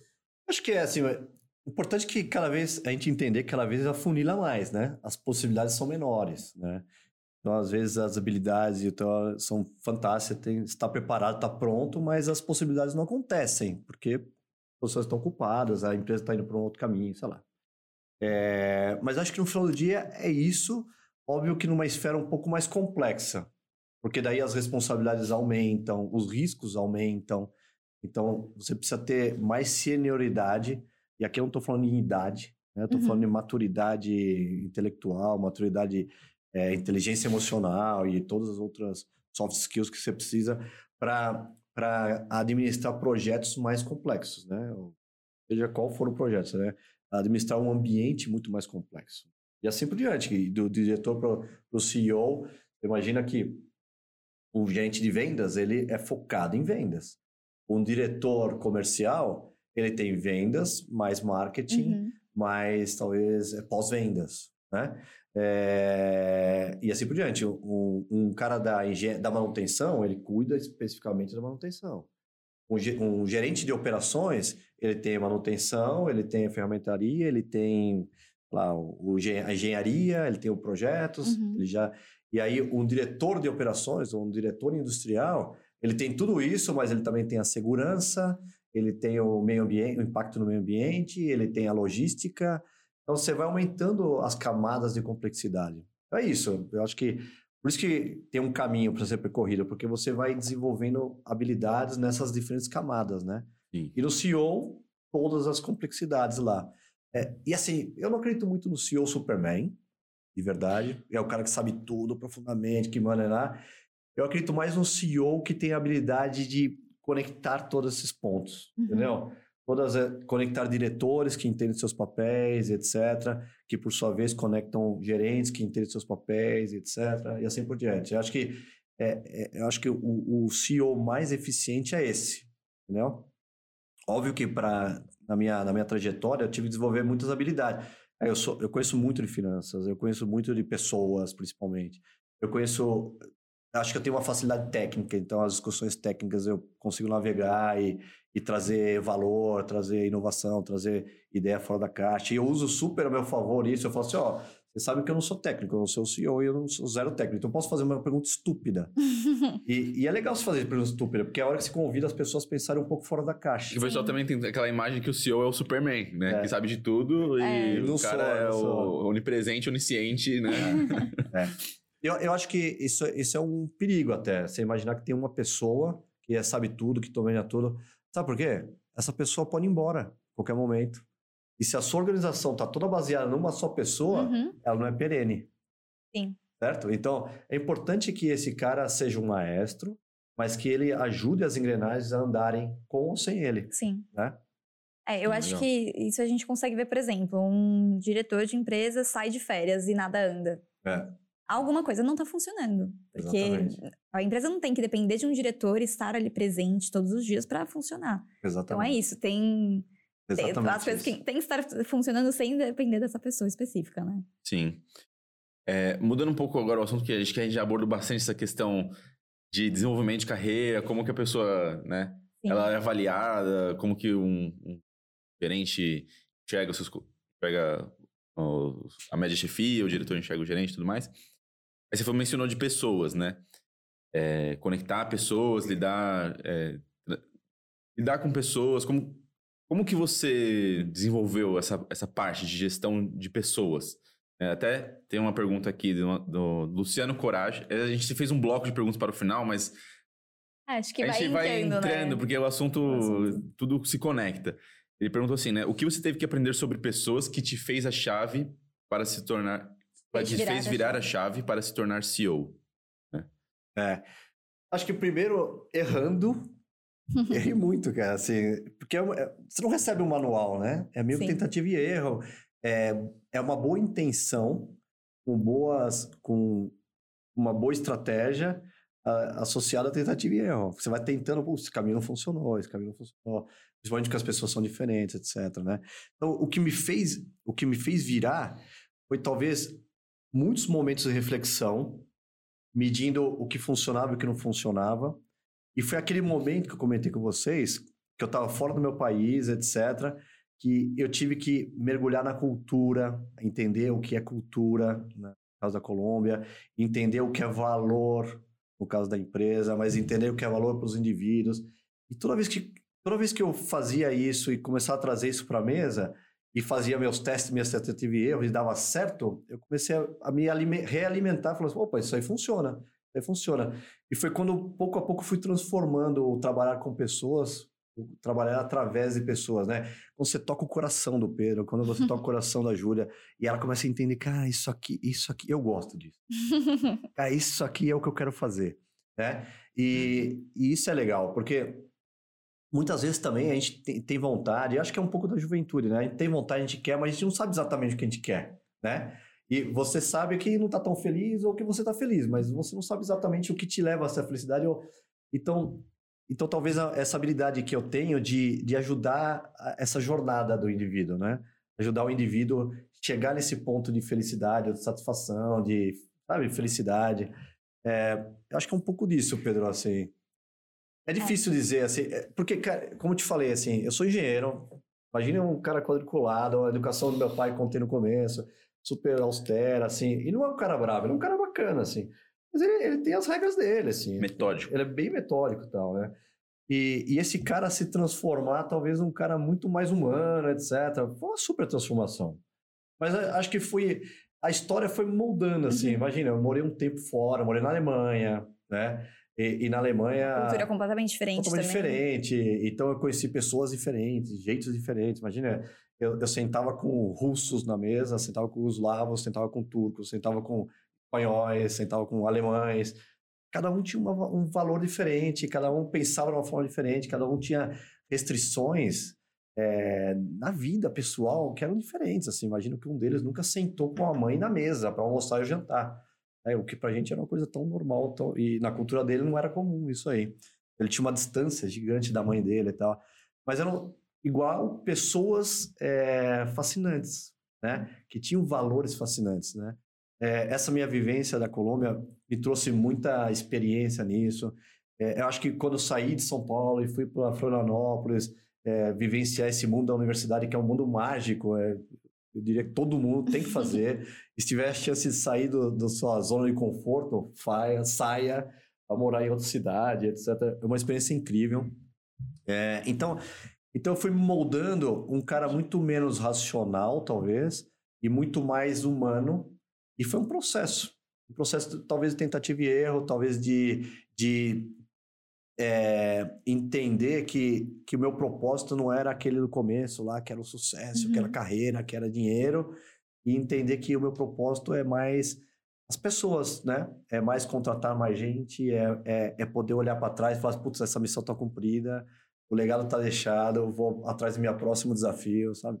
Acho que é isso. Quando você entende é, eu, eu, falei três vezes propósito, eu vou falar pela quarta vez. Quando você entende o seu propósito, por que você acorda todo dia de manhã e aonde você quer chegar com isso? Uhum. Até tinha uma pergunta em relação a mudar de cidade ou de país, se é um diferencial. Você acabou super, de responder. É, super diferencial. Justamente por essa questão da, das diferentes culturas que você tem que lidar, né? Porque você aqui no Brasil já tem que lidar com pessoas diferentes. Você fora, você tem que lidar com pessoas diferentes de culturas diferentes. É, é porque te leva no seu limite, né? Uhum. A, a, você sair da sua zona de conforto te, te leva para o limite. No, no, limite do, do desenvolvimento, sabe? Você explora novos, novos ambientes. Sim. Eu costumo...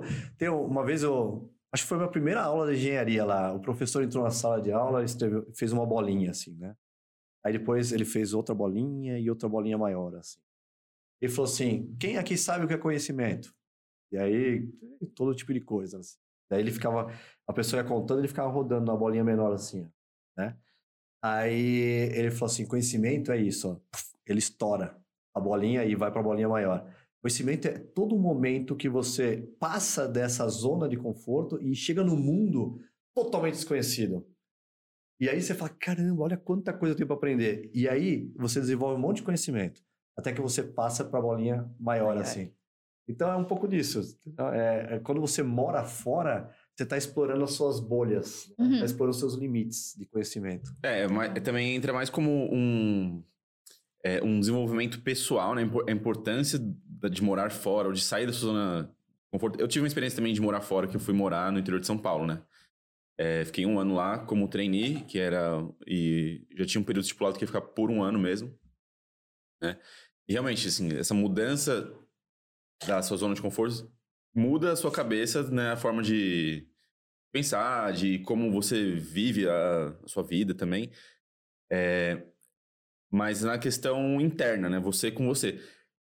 Ah, eu acho que também um pouco dessa pergunta, assim, num processo seletivo ou, ou para avaliar um profissional ou outro, o cara ter morado fora, assim, o, o, avaliador, ele, ele enxerga isso, ele, ele fala assim, ah, essa pessoa morou fora, ela tem um diferencial?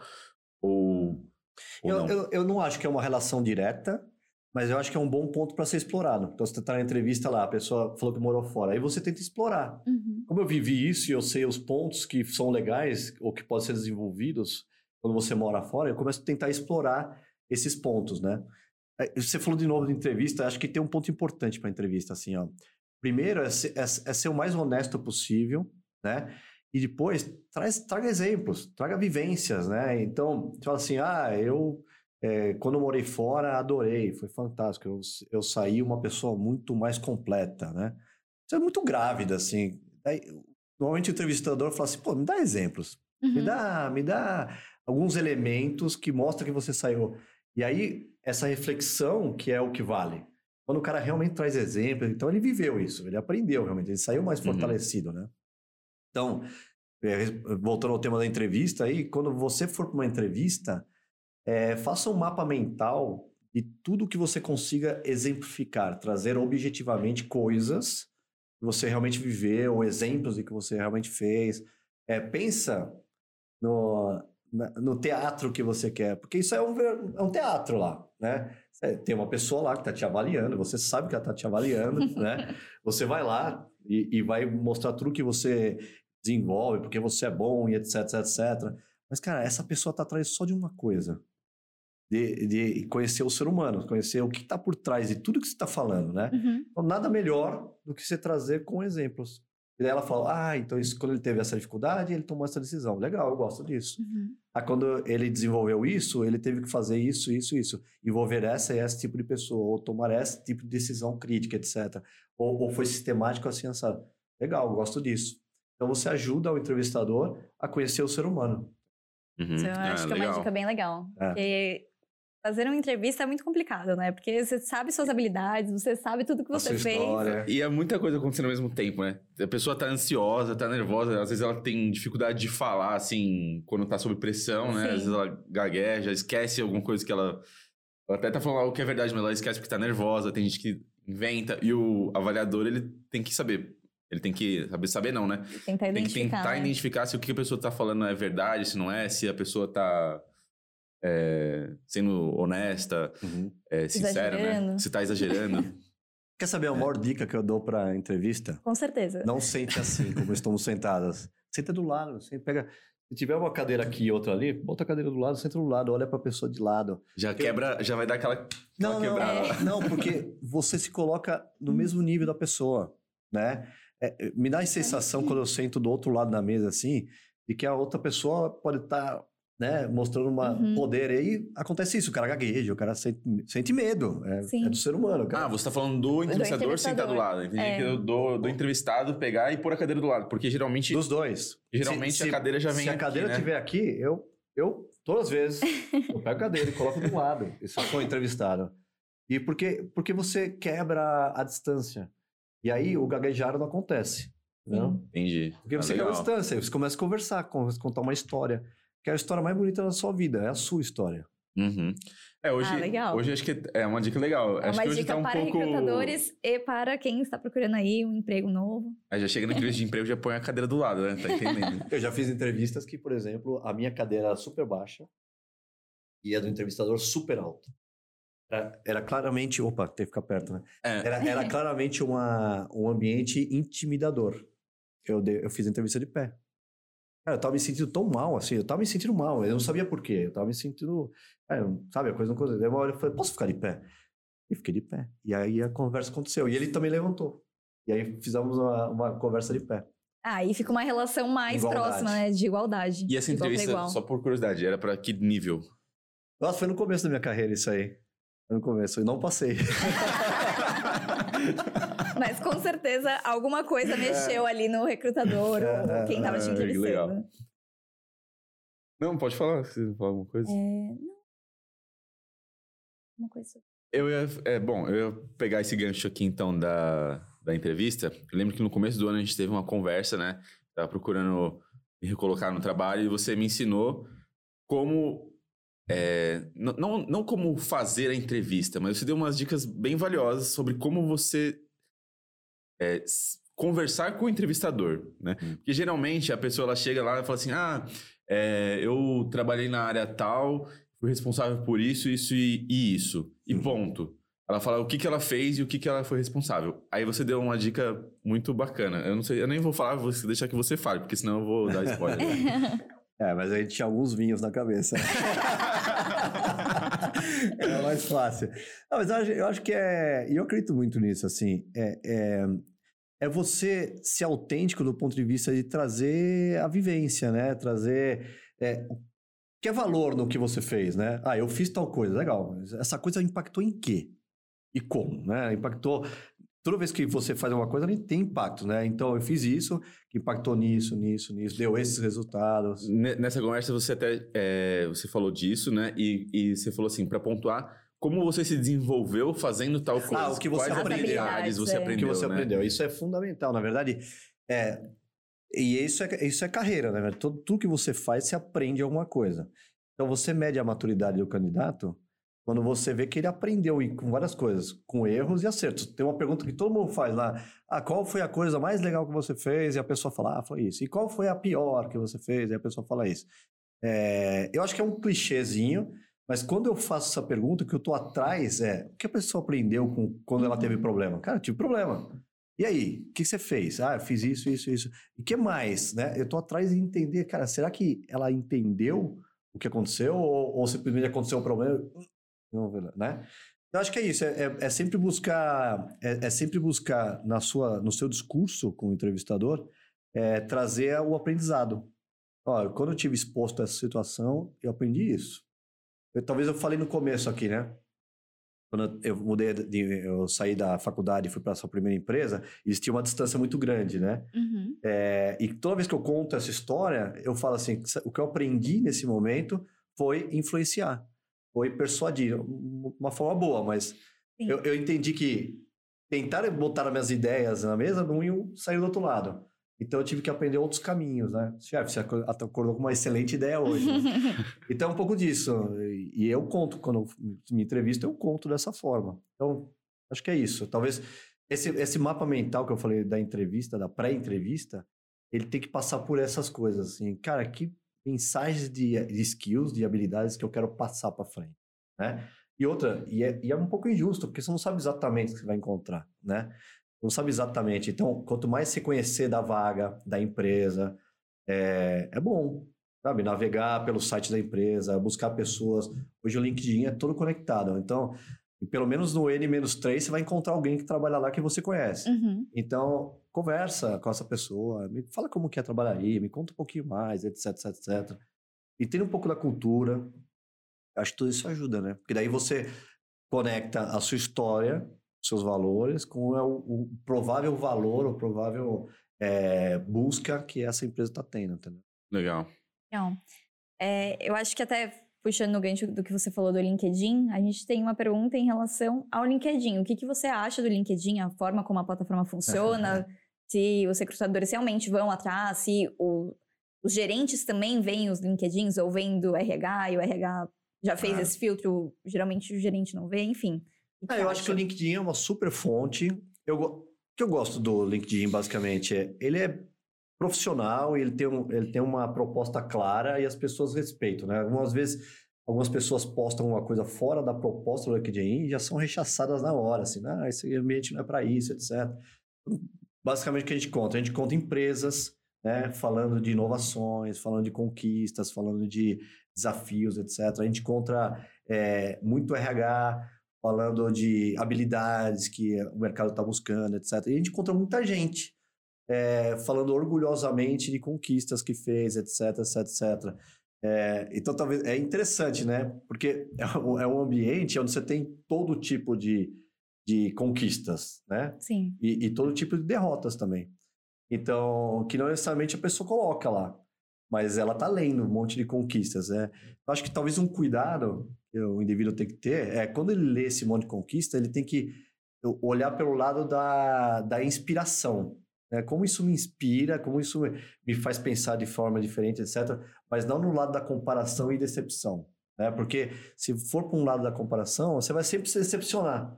Porque sempre vai ter alguém fazendo algo muito legal e muito melhor do que você faz. E é legal.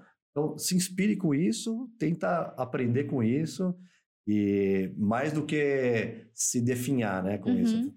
cara, todo mundo consegue, eu não consigo. Não vai por esse lado aí. Esse lado aí acho que é um lado ruim É, da é um- mídia social como um todo, né? É, toda mídia social só posta o, o lado positivo, né? É, não tem nenhuma mídia social que é de desgraça, né? Posto desgraça aqui, mas... É, que muito tem se falado sobre o LinkedIn ser uma plataforma tóxica, né? Da pessoa ela olhar aquilo e comparar e se, e se achar muito inferior às outras pessoas, né? E também não só isso, mas ah, uma certa, talvez, falsidade. Toda, toda rede social é uma falsidade na timeline, né? Mas acho que, não sei, não sei porque no LinkedIn o pessoal fala de toxicidade. To- toxicidade. É, eu acho que todas são tóxicas, na verdade, dependendo do conteúdo que você acompanha e do que as pessoas estão postando. Eu acho que esse cuidado que você falou é super importante, porque é isso. Você vê a pessoa lá, ah, nossa, que sucesso, ela foi promovida em tão pouco tempo e tal. Só que você não sabe metade pelo que a pessoa passou, como que na verdade é o ritmo de trabalho lá Uhum. dela. Então, assim, ela não vai contar, por exemplo, que talvez ela chore no banheiro. Ela vai contar que ela foi promovida. Uhum.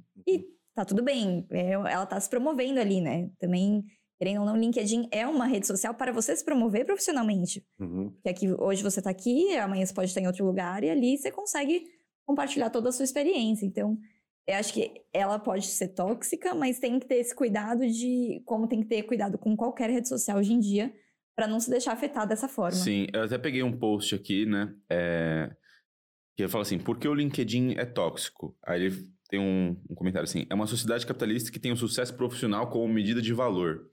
Navegar pelo feed dessa plataforma pode ser o pior dos gatilhos. Aí ele fala que todas as redes sociais é, podem exercer um papel negativo sobre saúde mental, é mais uma sociedade capitalista que enfatiza a produtividade acima de tudo, no qual o sucesso é, uma, é a maior medida de valor. O LinkedIn, para muitos, é uma fonte de comparações que geram ansiedade e sentimento de fracasso. Aí ele fala sobre o propósito do LinkedIn, que surgiu em 2003 como uma rede de adultos, né? É, em busca de emprego tudo mais, e colegas de trabalho. É, e aí sobre outros tipos de toxicidade, ele fala que em geral não há brigas, é, os haters não dão as caras a espalhar fake news, porque pode ser comprometedor. É, talvez por isso pouco a gente pro- se preocupe em avaliar e discutir os impactos negativos do LinkedIn. É, por outro lado, enquanto pega mal se gabar de suas realizações ou do seu alto cargo e salário no Instagram, assim como numa rodinha de amigos ou para um estranho na fila do pão, no LinkedIn essa é a norma. Então talvez o pessoal fala da, da toxicidade do pessoal ficar se gabando das coisas que estão fazendo, né? É, que, é, é que nem fala assim, uma É. chuva de diplomas. Dando um scroll no LinkedIn, nos sentimos inferiores porque não temos feito aquele MBA ou doutorado, por não ostentarmos uma carreira internacional ou simplesmente por não termos um job que dê para pagar os boletos. Aí ele fala assim, lugar errado na hora errada. É, para os que usam a ferramenta para sair do desemprego, topar com o perfil de coleguinhas da escola com cargos cheios de sigla em inglês é mais um petisco na autoestima profissional, justo em um momento de vulnerabilidade. É. Ah, mas é o que eu falei, assim, a- primeiro é uma opinião, né? Sim. É, como todo, e a mídia é democrática e permite isso, é, que é legal.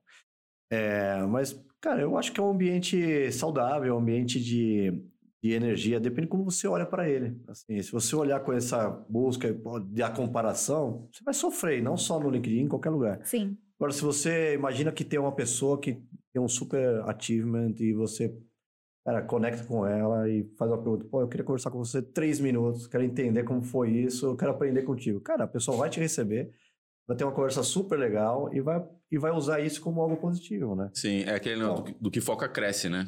É, eu, eu acho que é um pouco... É uma opinião isso aí que você acabou de ler para mim e, e é uma opinião que vale para qualquer mídia social Uhum. né? Sempre tem os dois lados da moeda, é, mas eu acho que as pessoas, do meu ponto de vista, né?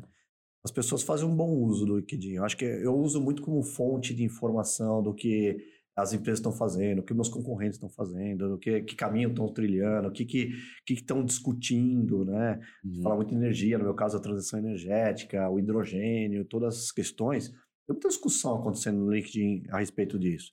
E você vê o, a- o caminho que está acontecendo. Eu uso como fonte de pesquisa também, Uhum. por Sim. exemplo, né? Uhum. É, uso, uso como fonte de contatos para buscar é, pessoas específicas, com conhecimentos específicos. Sim. Já aconteceu o inverso. Muitas pessoas me conectaram. Olha, é, alguns muito curiosos, tipo assim, "Cara, eu não sei o que eu posso te vender ou, ou te, ou te mostrar de diferente, mas eu gostaria muito de fazer isso. Cara, na hora escrevi para o cara. Eu, me liga. Eu mandei o meu telefone e o cara me ligou e bateu um papo super legal. Não tinha nada a ver com o que eu precisava naquele momento. Mas, cara, ficamos amigos, assim. Falamos muitas vezes aí depois, depois não mais muito. Mas, assim, olha que legal, entendeu? Sim. O cara, o cara falou assim, cara, eu não sei como a gente pode tirar proveito dessa conexão. conexão. Vamos tentar? Foi basicamente o que ele fez. Eu acho que o LinkedIn tem essa possibilidade. Sim. Se você trabalhar ele com possibilidades é, positivas, Uhum. não vai perder. Sim, é, até você tinha comentado, né, sobre se se informati- se informar, né? O LinkedIn acho que é até uma fonte de, é, de conhecimento para inovações, porque assim, no LinkedIn o pessoal vai postar sobre o que está sendo realizado, o que está acontecendo. Então, pega uma inovação, por exemplo, no setor de energia, essa, essa notícia vai vir mais rápido no LinkedIn do que numa rede Sim. social normal, né? Com certeza. certeza. Então você tem ali uma fonte de informações frescas. É. Né? Ou informar. revistas especializadas, né? Então, quem acho que cada vez menos as pessoas compram revistas ou, Uhum. ou param para olhar uma revista, etc. Né? Então, essas pílulas de inovação, de notícias, ah, são boas, são positivas. Sim, é legal. Eu acho, inclusive, legal o termo conexão que o LinkedIn usa, porque é basicamente isso. Por É. exemplo, esse cara que veio falar com você, talvez hoje ele não tenha nada pra te oferecer, mas vocês criaram uma conexão. É, E exato. pode ser que daqui três anos você fala, putz, talvez hoje esse cara faça sentido pra mim, vamos É, conversar? é. Isso acontece muito no LinkedIn, porque o cara tá lá, tá salvo pra sempre ali, né? Exato. Então, é uma rede social, eu, eu considero legal por, por essa questão, assim, de, de você manter essas conexões com, com pessoas que podem ou não estar acrescentando alguma Sim. coisa no momento, ou pode ser depois também, então...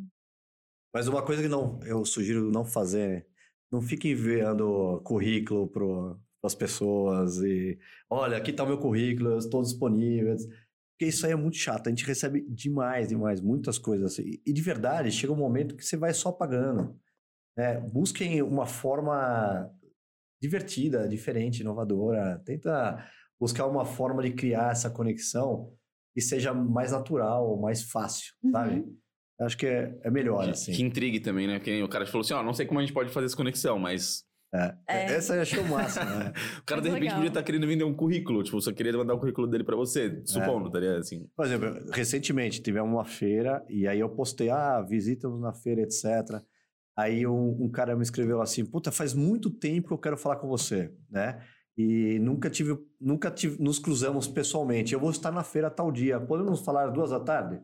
Super, nos encontramos, conversamos, faz, sabe? Uhum. Temos negócio, inclusive, nesse caso aí. Ó, que legal. Então, é, acho que é isso, assim, usar a feira, a feira, a- o LinkedIn como um propósito de conexão e inovação e acho que é bom. Sim. E aí esquece todo esse negócio tóxico, isso aí vai existir em qualquer É lugar. Nas é. relações pessoais existem coisas tóxicas. Exato. Sim, né? O pessoal fica só querendo focar ali no. É. Graça. Sabe o que eu ia pedir? Eu- Dá um segundinho, eu vou pegar uma blusa, tô morrendo de frio. ok. Tá, eu vou pegar a minha também. Vou pausar aqui. Bom, Bom, vamos lá. então, então- voltando. Bom, estamos voltando aqui, né, pro nosso segundo bloco. Agora a gente pôs uma blusa que tá frio pra caramba. E vamos agora pra parte de perguntas, né? A gente fez algumas perguntas para as pessoas na internet, para elas trazerem pra cá, já que não tá sendo ao vivo, né? É, e aí a gente queria te fazer aqui, a gente selecionou algumas. Tem muita pergunta, mas a gente não vai conseguir fazer todas por questão do tempo. Então, você quer começar fazendo a pergunta, amor? Pode ser. Ah, uma das primeiras perguntas, que é uma pergunta pessoal minha, é como conciliar a sua rotina de trabalho com a sua família? É um desafio. Assim, é um desafio que depende só da gente também, né? Uma coisa que eu sempre trabalhei meio longe de, de casa. Eu levava uma hora para ir, uma hora para voltar. E essa uma hora eu usava para me conectar ao trabalho e me desconectar do trabalho, né? É, costumo dizer que a gente é um ator, né? Então, na empresa, eu, eu tenho uma, uma imagem, eu, tenho, eu sou um ator lá. Eu acho que funciona. Então, eu busco ser ator diferentes em diferentes situações, mas, e para a empresa tem aquela, aquela imagem que eu acho que funciona, é efetiva. Mas essa imagem é chata se eu for projetar ela dentro da minha casa. Então, quando eu saio da empresa e venho para casa, eu vou, vou, vou me desconectando dessa imagem e vou me conectando na, na, na imagem do pai, do marido, é, mais brincalhão e etc, etc, etc, né? É, então, acho que, acho que o grande desafio é você buscar um equilíbrio aí, entendeu, Ju? É, é, é é importante, obviamente, é porque sabe o que aconteceu, na verdade? O home office meio que misturou tudo isso. Porque essa minha técnica acabou se perdendo com o home office, porque aí Sim. juntou a família com o trabalho, né? É, e, e aí, eu acho que o grande desafio é você conseguir é, olhar para sua família do jeito que deve ser. Então, a minha filha é uma pessoa incrível, assim, e ela é muito sensível. Então, alguns dias, ela assim, pai, você viu que eu parei de conversar com você? Eu, hum, não. E sabe por quê? Porque eu perguntava e você não me respondia. E muito provavelmente estava acontecendo isso, porque eu estava cheio de problemas tal. Então, provavelmente eu estava refletindo nos meus problemas. E ela perguntava e eu realmente não ouvia, né? E tá errado. Uhum. Outra vez, é, eu estava pronto para ir pro trabalho e estava botando o sapato assim, ó. Ela veio por trás, ela era pequena e me abraçou. Eu, para, Manu, vai amassar minha camisa. Ela, pai, era só um beijo. Entendeu? É. Então, cara, é muito importante a gente realmente separar esses dois mundos, assim. Cara, desse dia em diante, cara, pode amassar qualquer camisa. É, o que é uma camisa amassada É. né, perto do, do carinho da sua família, do amor da sua família. Mas, né? mas a gente entra numa, numa neura, numa, numa atividade tão profissional, etc. E aquilo é mais valioso do que um abraço à sua filha. Então, é muito importante você separar esses dois mundos, né? E eu acredito muito nesse equilíbrio. Um não funciona sozinho do, e o outro também não funciona sozinho. A gente tem que realmente encontrar o equilíbrio. Que eu acho que é o momento que você se reenergiza, é o momento que você reestabiliza sua, suas prioridades, re- re- reestabiliza a sua visão. É, é, é igual aquela, aquele trabalho que você está fazendo, que está super difícil, e você vai e você fica dando volta e não consegue achar o resultado. De repente você dorme e no meio da madrugada você acorda com a solução. É porque acho que fisicamente é a hora que o seu cérebro desconecta, Uhum. né? E aí ele fala, ele olha fora da caixinha, né? Então acho que a família também tem um pouco esse lado, assim. É a hora que, é a hora que você precisa realmente desconectar para voltar melhor, voltar mais inovador, voltar com mais energia, entendeu? Sim. Pro, pro lado profissional. Acho Legal. que uma pergunta só rápida que pô, dá, dá para responder com sim ou não foi do Cauê Andrade. Ele pergunta assim: o desequilíbrio entre vida profissional e pessoal é necessário para atingir essa posição? Desequilíbrio? É, o desequilíbrio entre Não. vida profissional e pessoal. Não pode. Eu, eu não acredito que você consiga viver em desequilíbrio. Eu acho que você tem que buscar sempre esse equilíbrio. É importantíssimo. Legal. É, Bom, próxima pergunta da Priscila Esteves. Você imaginava que estaria onde está? Eu gostaria, eu, eu busquei. Muitas vezes busquei isso. Não imaginava que che- chegaria tão rápido. Talvez isso. É, isso é uma coisa que vai até um pouco contra o que hoje em dia, pelo menos a nossa geração, é, enfrenta. Porque eu acho que a gente espera muito mais rápido do que realmente é. Então você chegou relativamente rápido. É.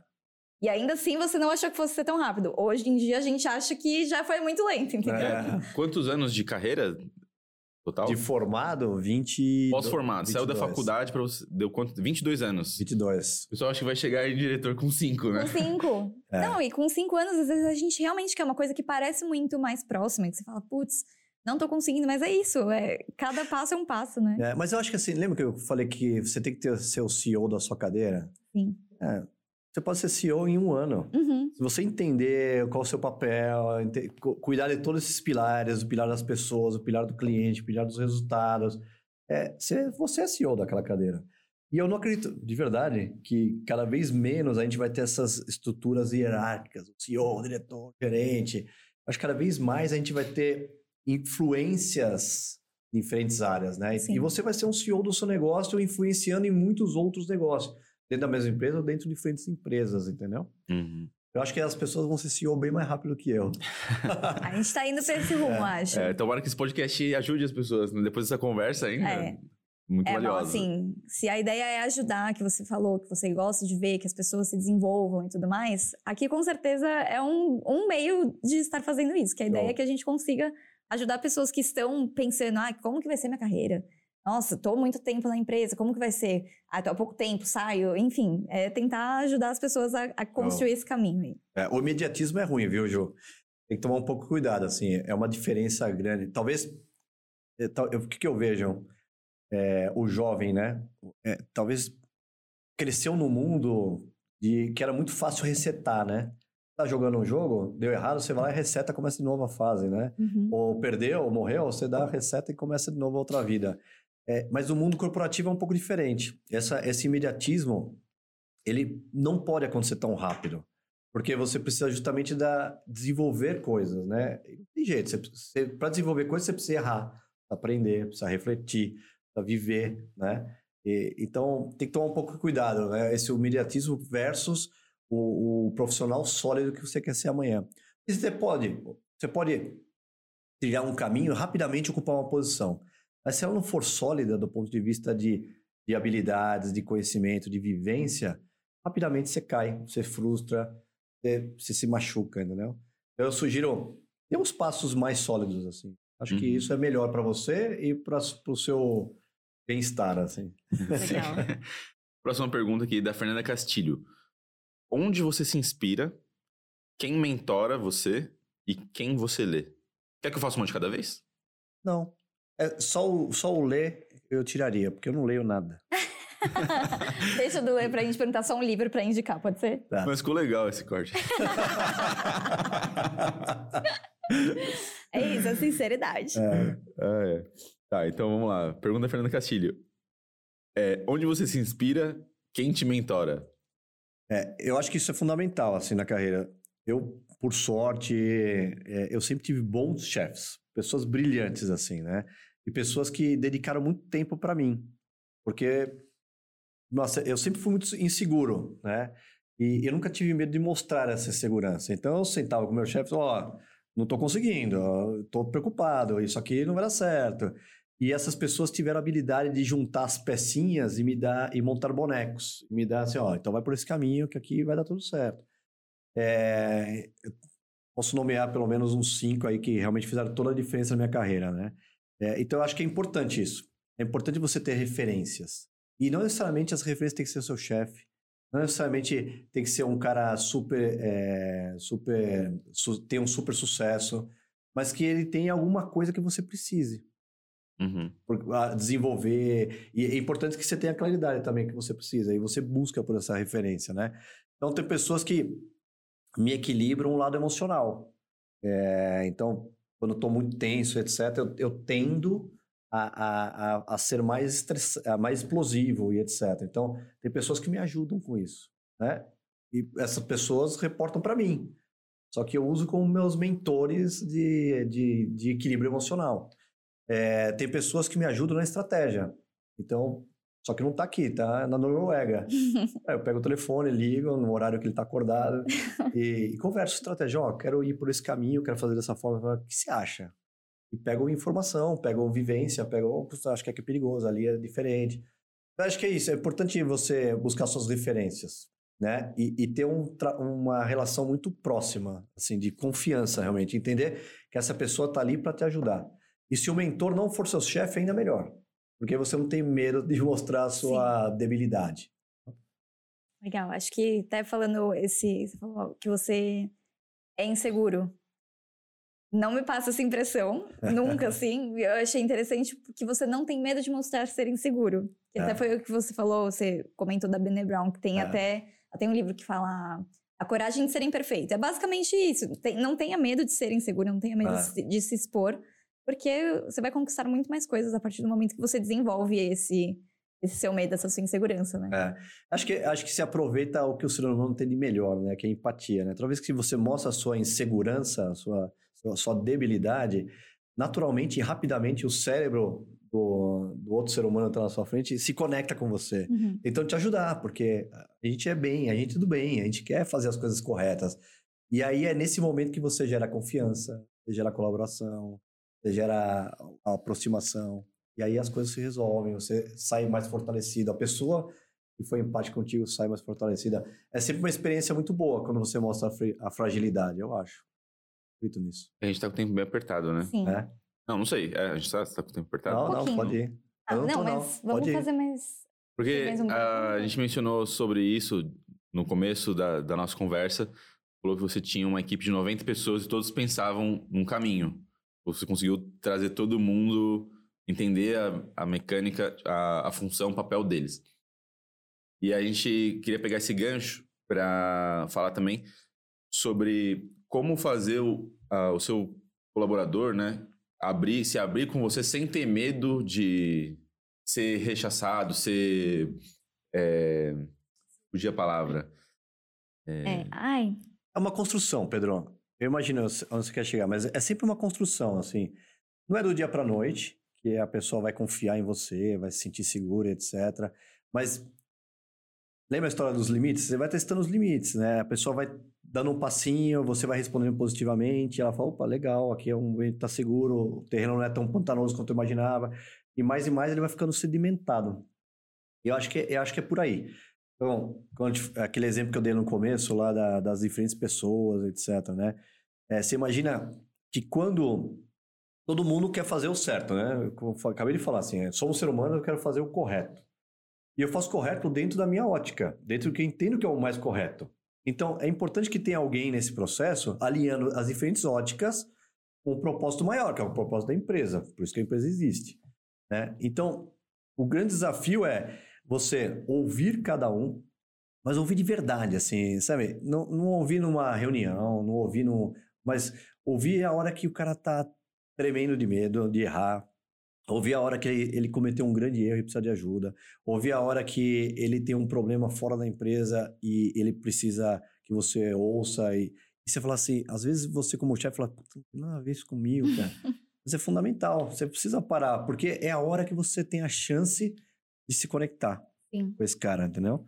Então, quando você entende o indivíduo e as necessidades dele, os, os desafios que ele tem, os limites que ele tem, ajuda ele a desenvolver esses limites, é, você, você traz ele para vibrar ou para ir na mesma direção de que você precisa que ele vá.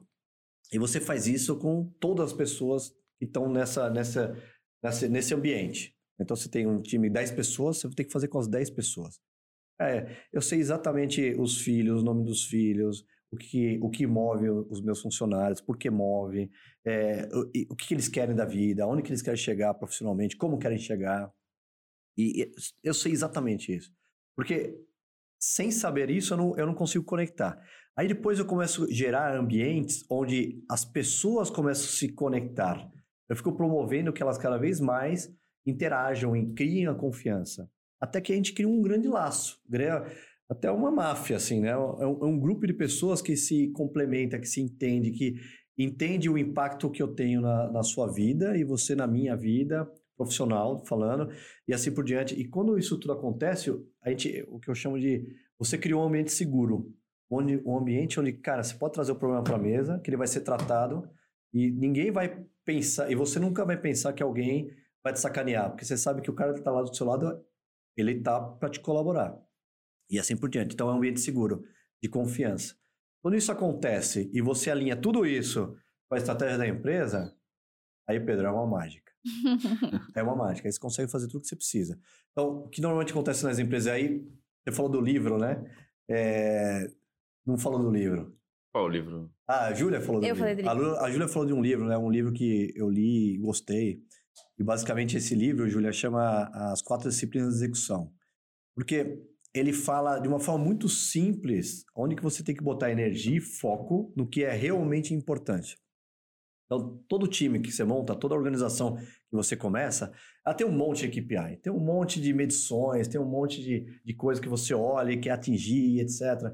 Só que você precisa entender duas coisas. Primeira, a gente vive o rodamuinho. Cara, o rodamuinho é o cliente que liga para você muito bravo, que tem um problema, é a máquina que quebra, é o funcionário que pede para ir embora, é, é o acidente. O rodamuinho tudo acontece e precisa acontecer, e precisa, você precisa dar resposta, mas você precisa dentro do rodamoinho, ter a habilidade de se concentrar e olhar o que é mais importante e tomar decisões a favor do que é mais importante. E essa é a disciplina número um que esse livro fala, né? ZWIGs, Widely Important Goals, é o que é mais importante para você. E geralmente o mais importante para uma organização é o quê? Faturamento, vendas que ele vai fazer, é, o lucro líquido que ele vai entregar, o caixa que ele vai guardar e etc, né? Só que são, são é, coisas que são muito importantes, mas que não necessariamente você controla. Então, você pode chegar no final do ano e falar assim: ah, opa, atingi minhas vendas, que bom, legal, excelente, vou ganhar um super bônus. Ou, hum, não cheguei. Então, você precisa ter elementos ou KPIs de direção, é a segunda disciplina que o livro mostra lá. Então, como eu influencio esse KPI que é o mais importante para mim e, e, garanto que aumente ou que aumente a probabilidade de atingir esse objetivo. Então, eu busco, se eu falo em vendas, então quanto mais eu visitar meu cliente, aumenta minha probabilidade de chegar no resultado. Quanto mais eu cuidar dos meus preços e conhecer o, o valor de mercado, etc., e, e trazer um value proposition para o que eu estou vendendo, mais eu aumento a minha probabilidade de, atingir o objetivo. Quanto mais eu tenho um pipeline robusto, entendeu? Então você busca medidores de direção que te aumente a probabilidade de chegar nesse resultado. E aí o mais mágico disso tudo, você não é dono, você é o gestor, não é dono desse KPI. O dono desse KPI é o indivíduo. É o vendedor, ou, ou é a, a pessoa que está realmente vivendo, medindo ele, influenciando esse resultado. Mas nada serve esses dois elementos, ou seja, a disciplina número um e a dois, se você não mede isso. E se você não tem um placar onde a pessoa fala, tô ganhando, tô perdendo. Você precisa ter placares simples. E qualquer indivíduo dentro dessa máfia, que eu falei, dessa organização, saiba, opa, aqui eu tô ganhando, tô perdendo.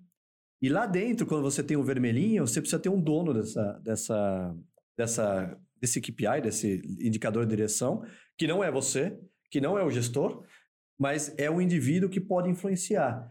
E esse cara, ele, ele manda nessa, nessa atividade com uma cadência. Então, vamos dizer que um item X ficou vermelho, então você vai para esse indivíduo e fala assim, ó, oh, esse item X, o que você está fazendo efetivamente para mudar? Ah, estou fazendo isso, isso, estou fazendo essas reuniões, estou fazendo segmento, fiz essas ações. Então, essa é a quarta disciplina, quando você gera uma cadência de acompanhamento para cada um dos itens que são influenciáveis, mensuráveis, e quando bem feitos, e leva para o seu resultado. Resumo da ópera. é, você não precisa complex... muita complexidade para entregar resultado, para entregar felicidade para as pessoas, para entregar orgulho de entregar, de entregar os seus resultados. Você precisa organização, disciplina, e você precisa que cada um entenda seu papel dentro dessas engrenagens. Então, nada disso é fácil de fazer, mas toda vez que você consegue fazer isso, a mágica acontece. Legal. Legal, Mal. Bom, acho que foi de pergunta.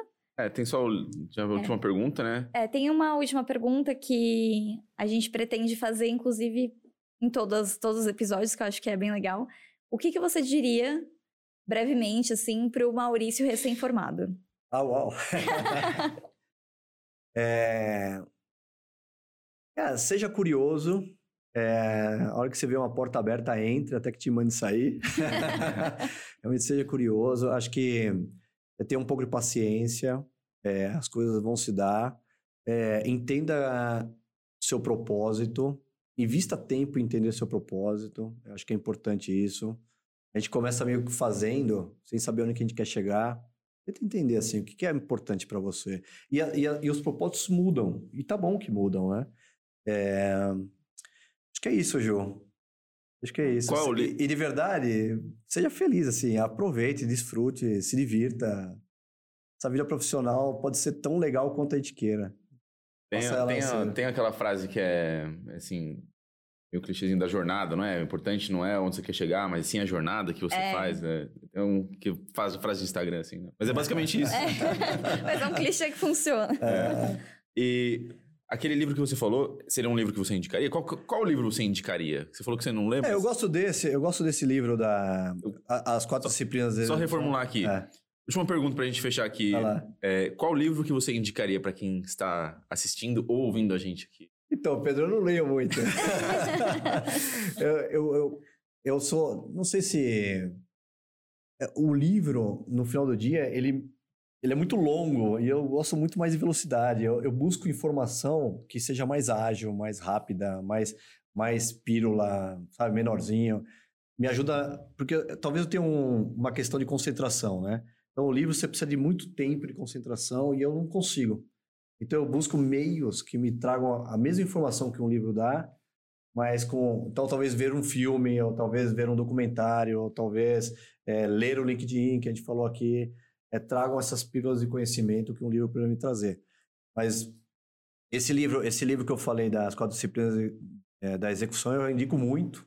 E você tem um negócio, qualquer que seja o negócio, quitando da esquina ou fazer foguetes, é, a hora que você implementa KPIs que são mensuráveis, que você tem disciplina, que cada um entende seu papel, etc. É basicamente que o livro, que fala o livro, Eu acho que ele é um bom livro aí. Tem três livros que, de uma forma ou de outra, me tocaram, assim, né? Me ajudaram muito. Acho que o primeiro é, é Circo de Soleil, Reinventando o Espetáculo. É um livro muito legal, assim, super simples de ler, rápido, e só que conta a história de, de uma pessoa que se reinventou e tinha uma carreira de sucesso por um caminho e em algum momento conheceu o Circo de Soleil e se reinventou como um ser humano, como profissional, assim, e depois voltou ao mercado profissional, mas muito melhor, muito mais fortalecido. Super legal, recebi, ganhei esse livro de um amigo que me deu uma lição de vida, assim, é, era um, um cliente, na verdade, mas me deu uma lição de vida e, e acho que sugiro, esse livro é legal. Tem outro livro que é, eu acho que ele permeia muito do que a gente conversou hoje, né? É esse gestor humano, esse gestor que conhece o indivíduo, que toca o indivíduo, chama o monge executivo, né? Que ele conta a história de, do, do líder que serve. É, e, e, não é o serve como, ó, estou à disposição, mas é o serve de verdade, né? É, então é outro livro que eu recomendo muito. E o terceiro é um livro mais técnico, mas ele traz para mim uma técnica fantástica, que é essa que eu contei para vocês, os, o, as quatro disciplinas da execução.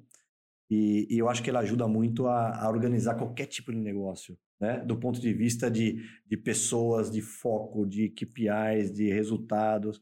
Eu acho que ele traz vários elementos simples, super objetivos, mas que que implementados de uma forma correta dão resultado. Eu, eu, eu, implementei ele umas quatro vezes, tá? A primeira foi um desastre. a segunda foi muito melhor. A terceira eu acho que foi fantástica. E agora estou na quarta implementação desse livro aí. E realmente, é, cada vez que eu trago isso para o time, essas, esses conceitos, etc., as pessoas recebem de uma forma muito boa, né? Então, acho que são esses três livros aí que eu recomendaria para leitura. Ah, legal. Legal, obrigada. Pessoal, a gente vai deixar esses livros que ele está recomendando na descrição do vídeo, se vocês tiverem interesse em adquirir no site da Amazon, a gente vai deixar o link aí abaixo, tá bom? Isso aí. Queria pedir para vocês aqui ajudarem a gente. Estamos nesse começo de podcast. Por favor, se inscrevam aqui no canal se vocês gostaram da nossa conversa. Deixa o like aí também, que ajuda a fortalecer bastante e ao YouTube indicar essa, essa conversa aqui para mais pessoas, né? Vai compartilhar esses vídeos aqui também no LinkedIn. E. TikTok, Instagram. É, vários cortes em várias plataformas. É, muito obrigado. A gente está encerrando aqui então o nosso primeiro episódio do Office Talks. Conversamos com o Maurício. Muito obrigado, Maurício, por sua participação aqui. Acredito que foi muito, deu muitos. É, insights. Muitos insights, não só insights, eu não queria usar essa palavra, mas assim, trouxe muito conhecimento para nós, né, e para as pessoas que estão ouvindo aqui a gente. Muito feliz. Pedro, foi super satisfação para mim. Vocês criaram um ambiente aqui muito agradável, tudo, muito legal, bonito e, e, vocês me deixaram muito confortável para falar tudo o que eu pensava e eu gosto disso. Então, obrigado, obrigado pelo convite. Espero ter contribuído. Com certeza. Obrigada. Muito Valeu. obrigada, Mal. Obrigada Valeu, por quem estiver assistindo aí. É isso aí, gente. Se inscrevam aí, deixem um like. Tamo junto. Valeu, gente.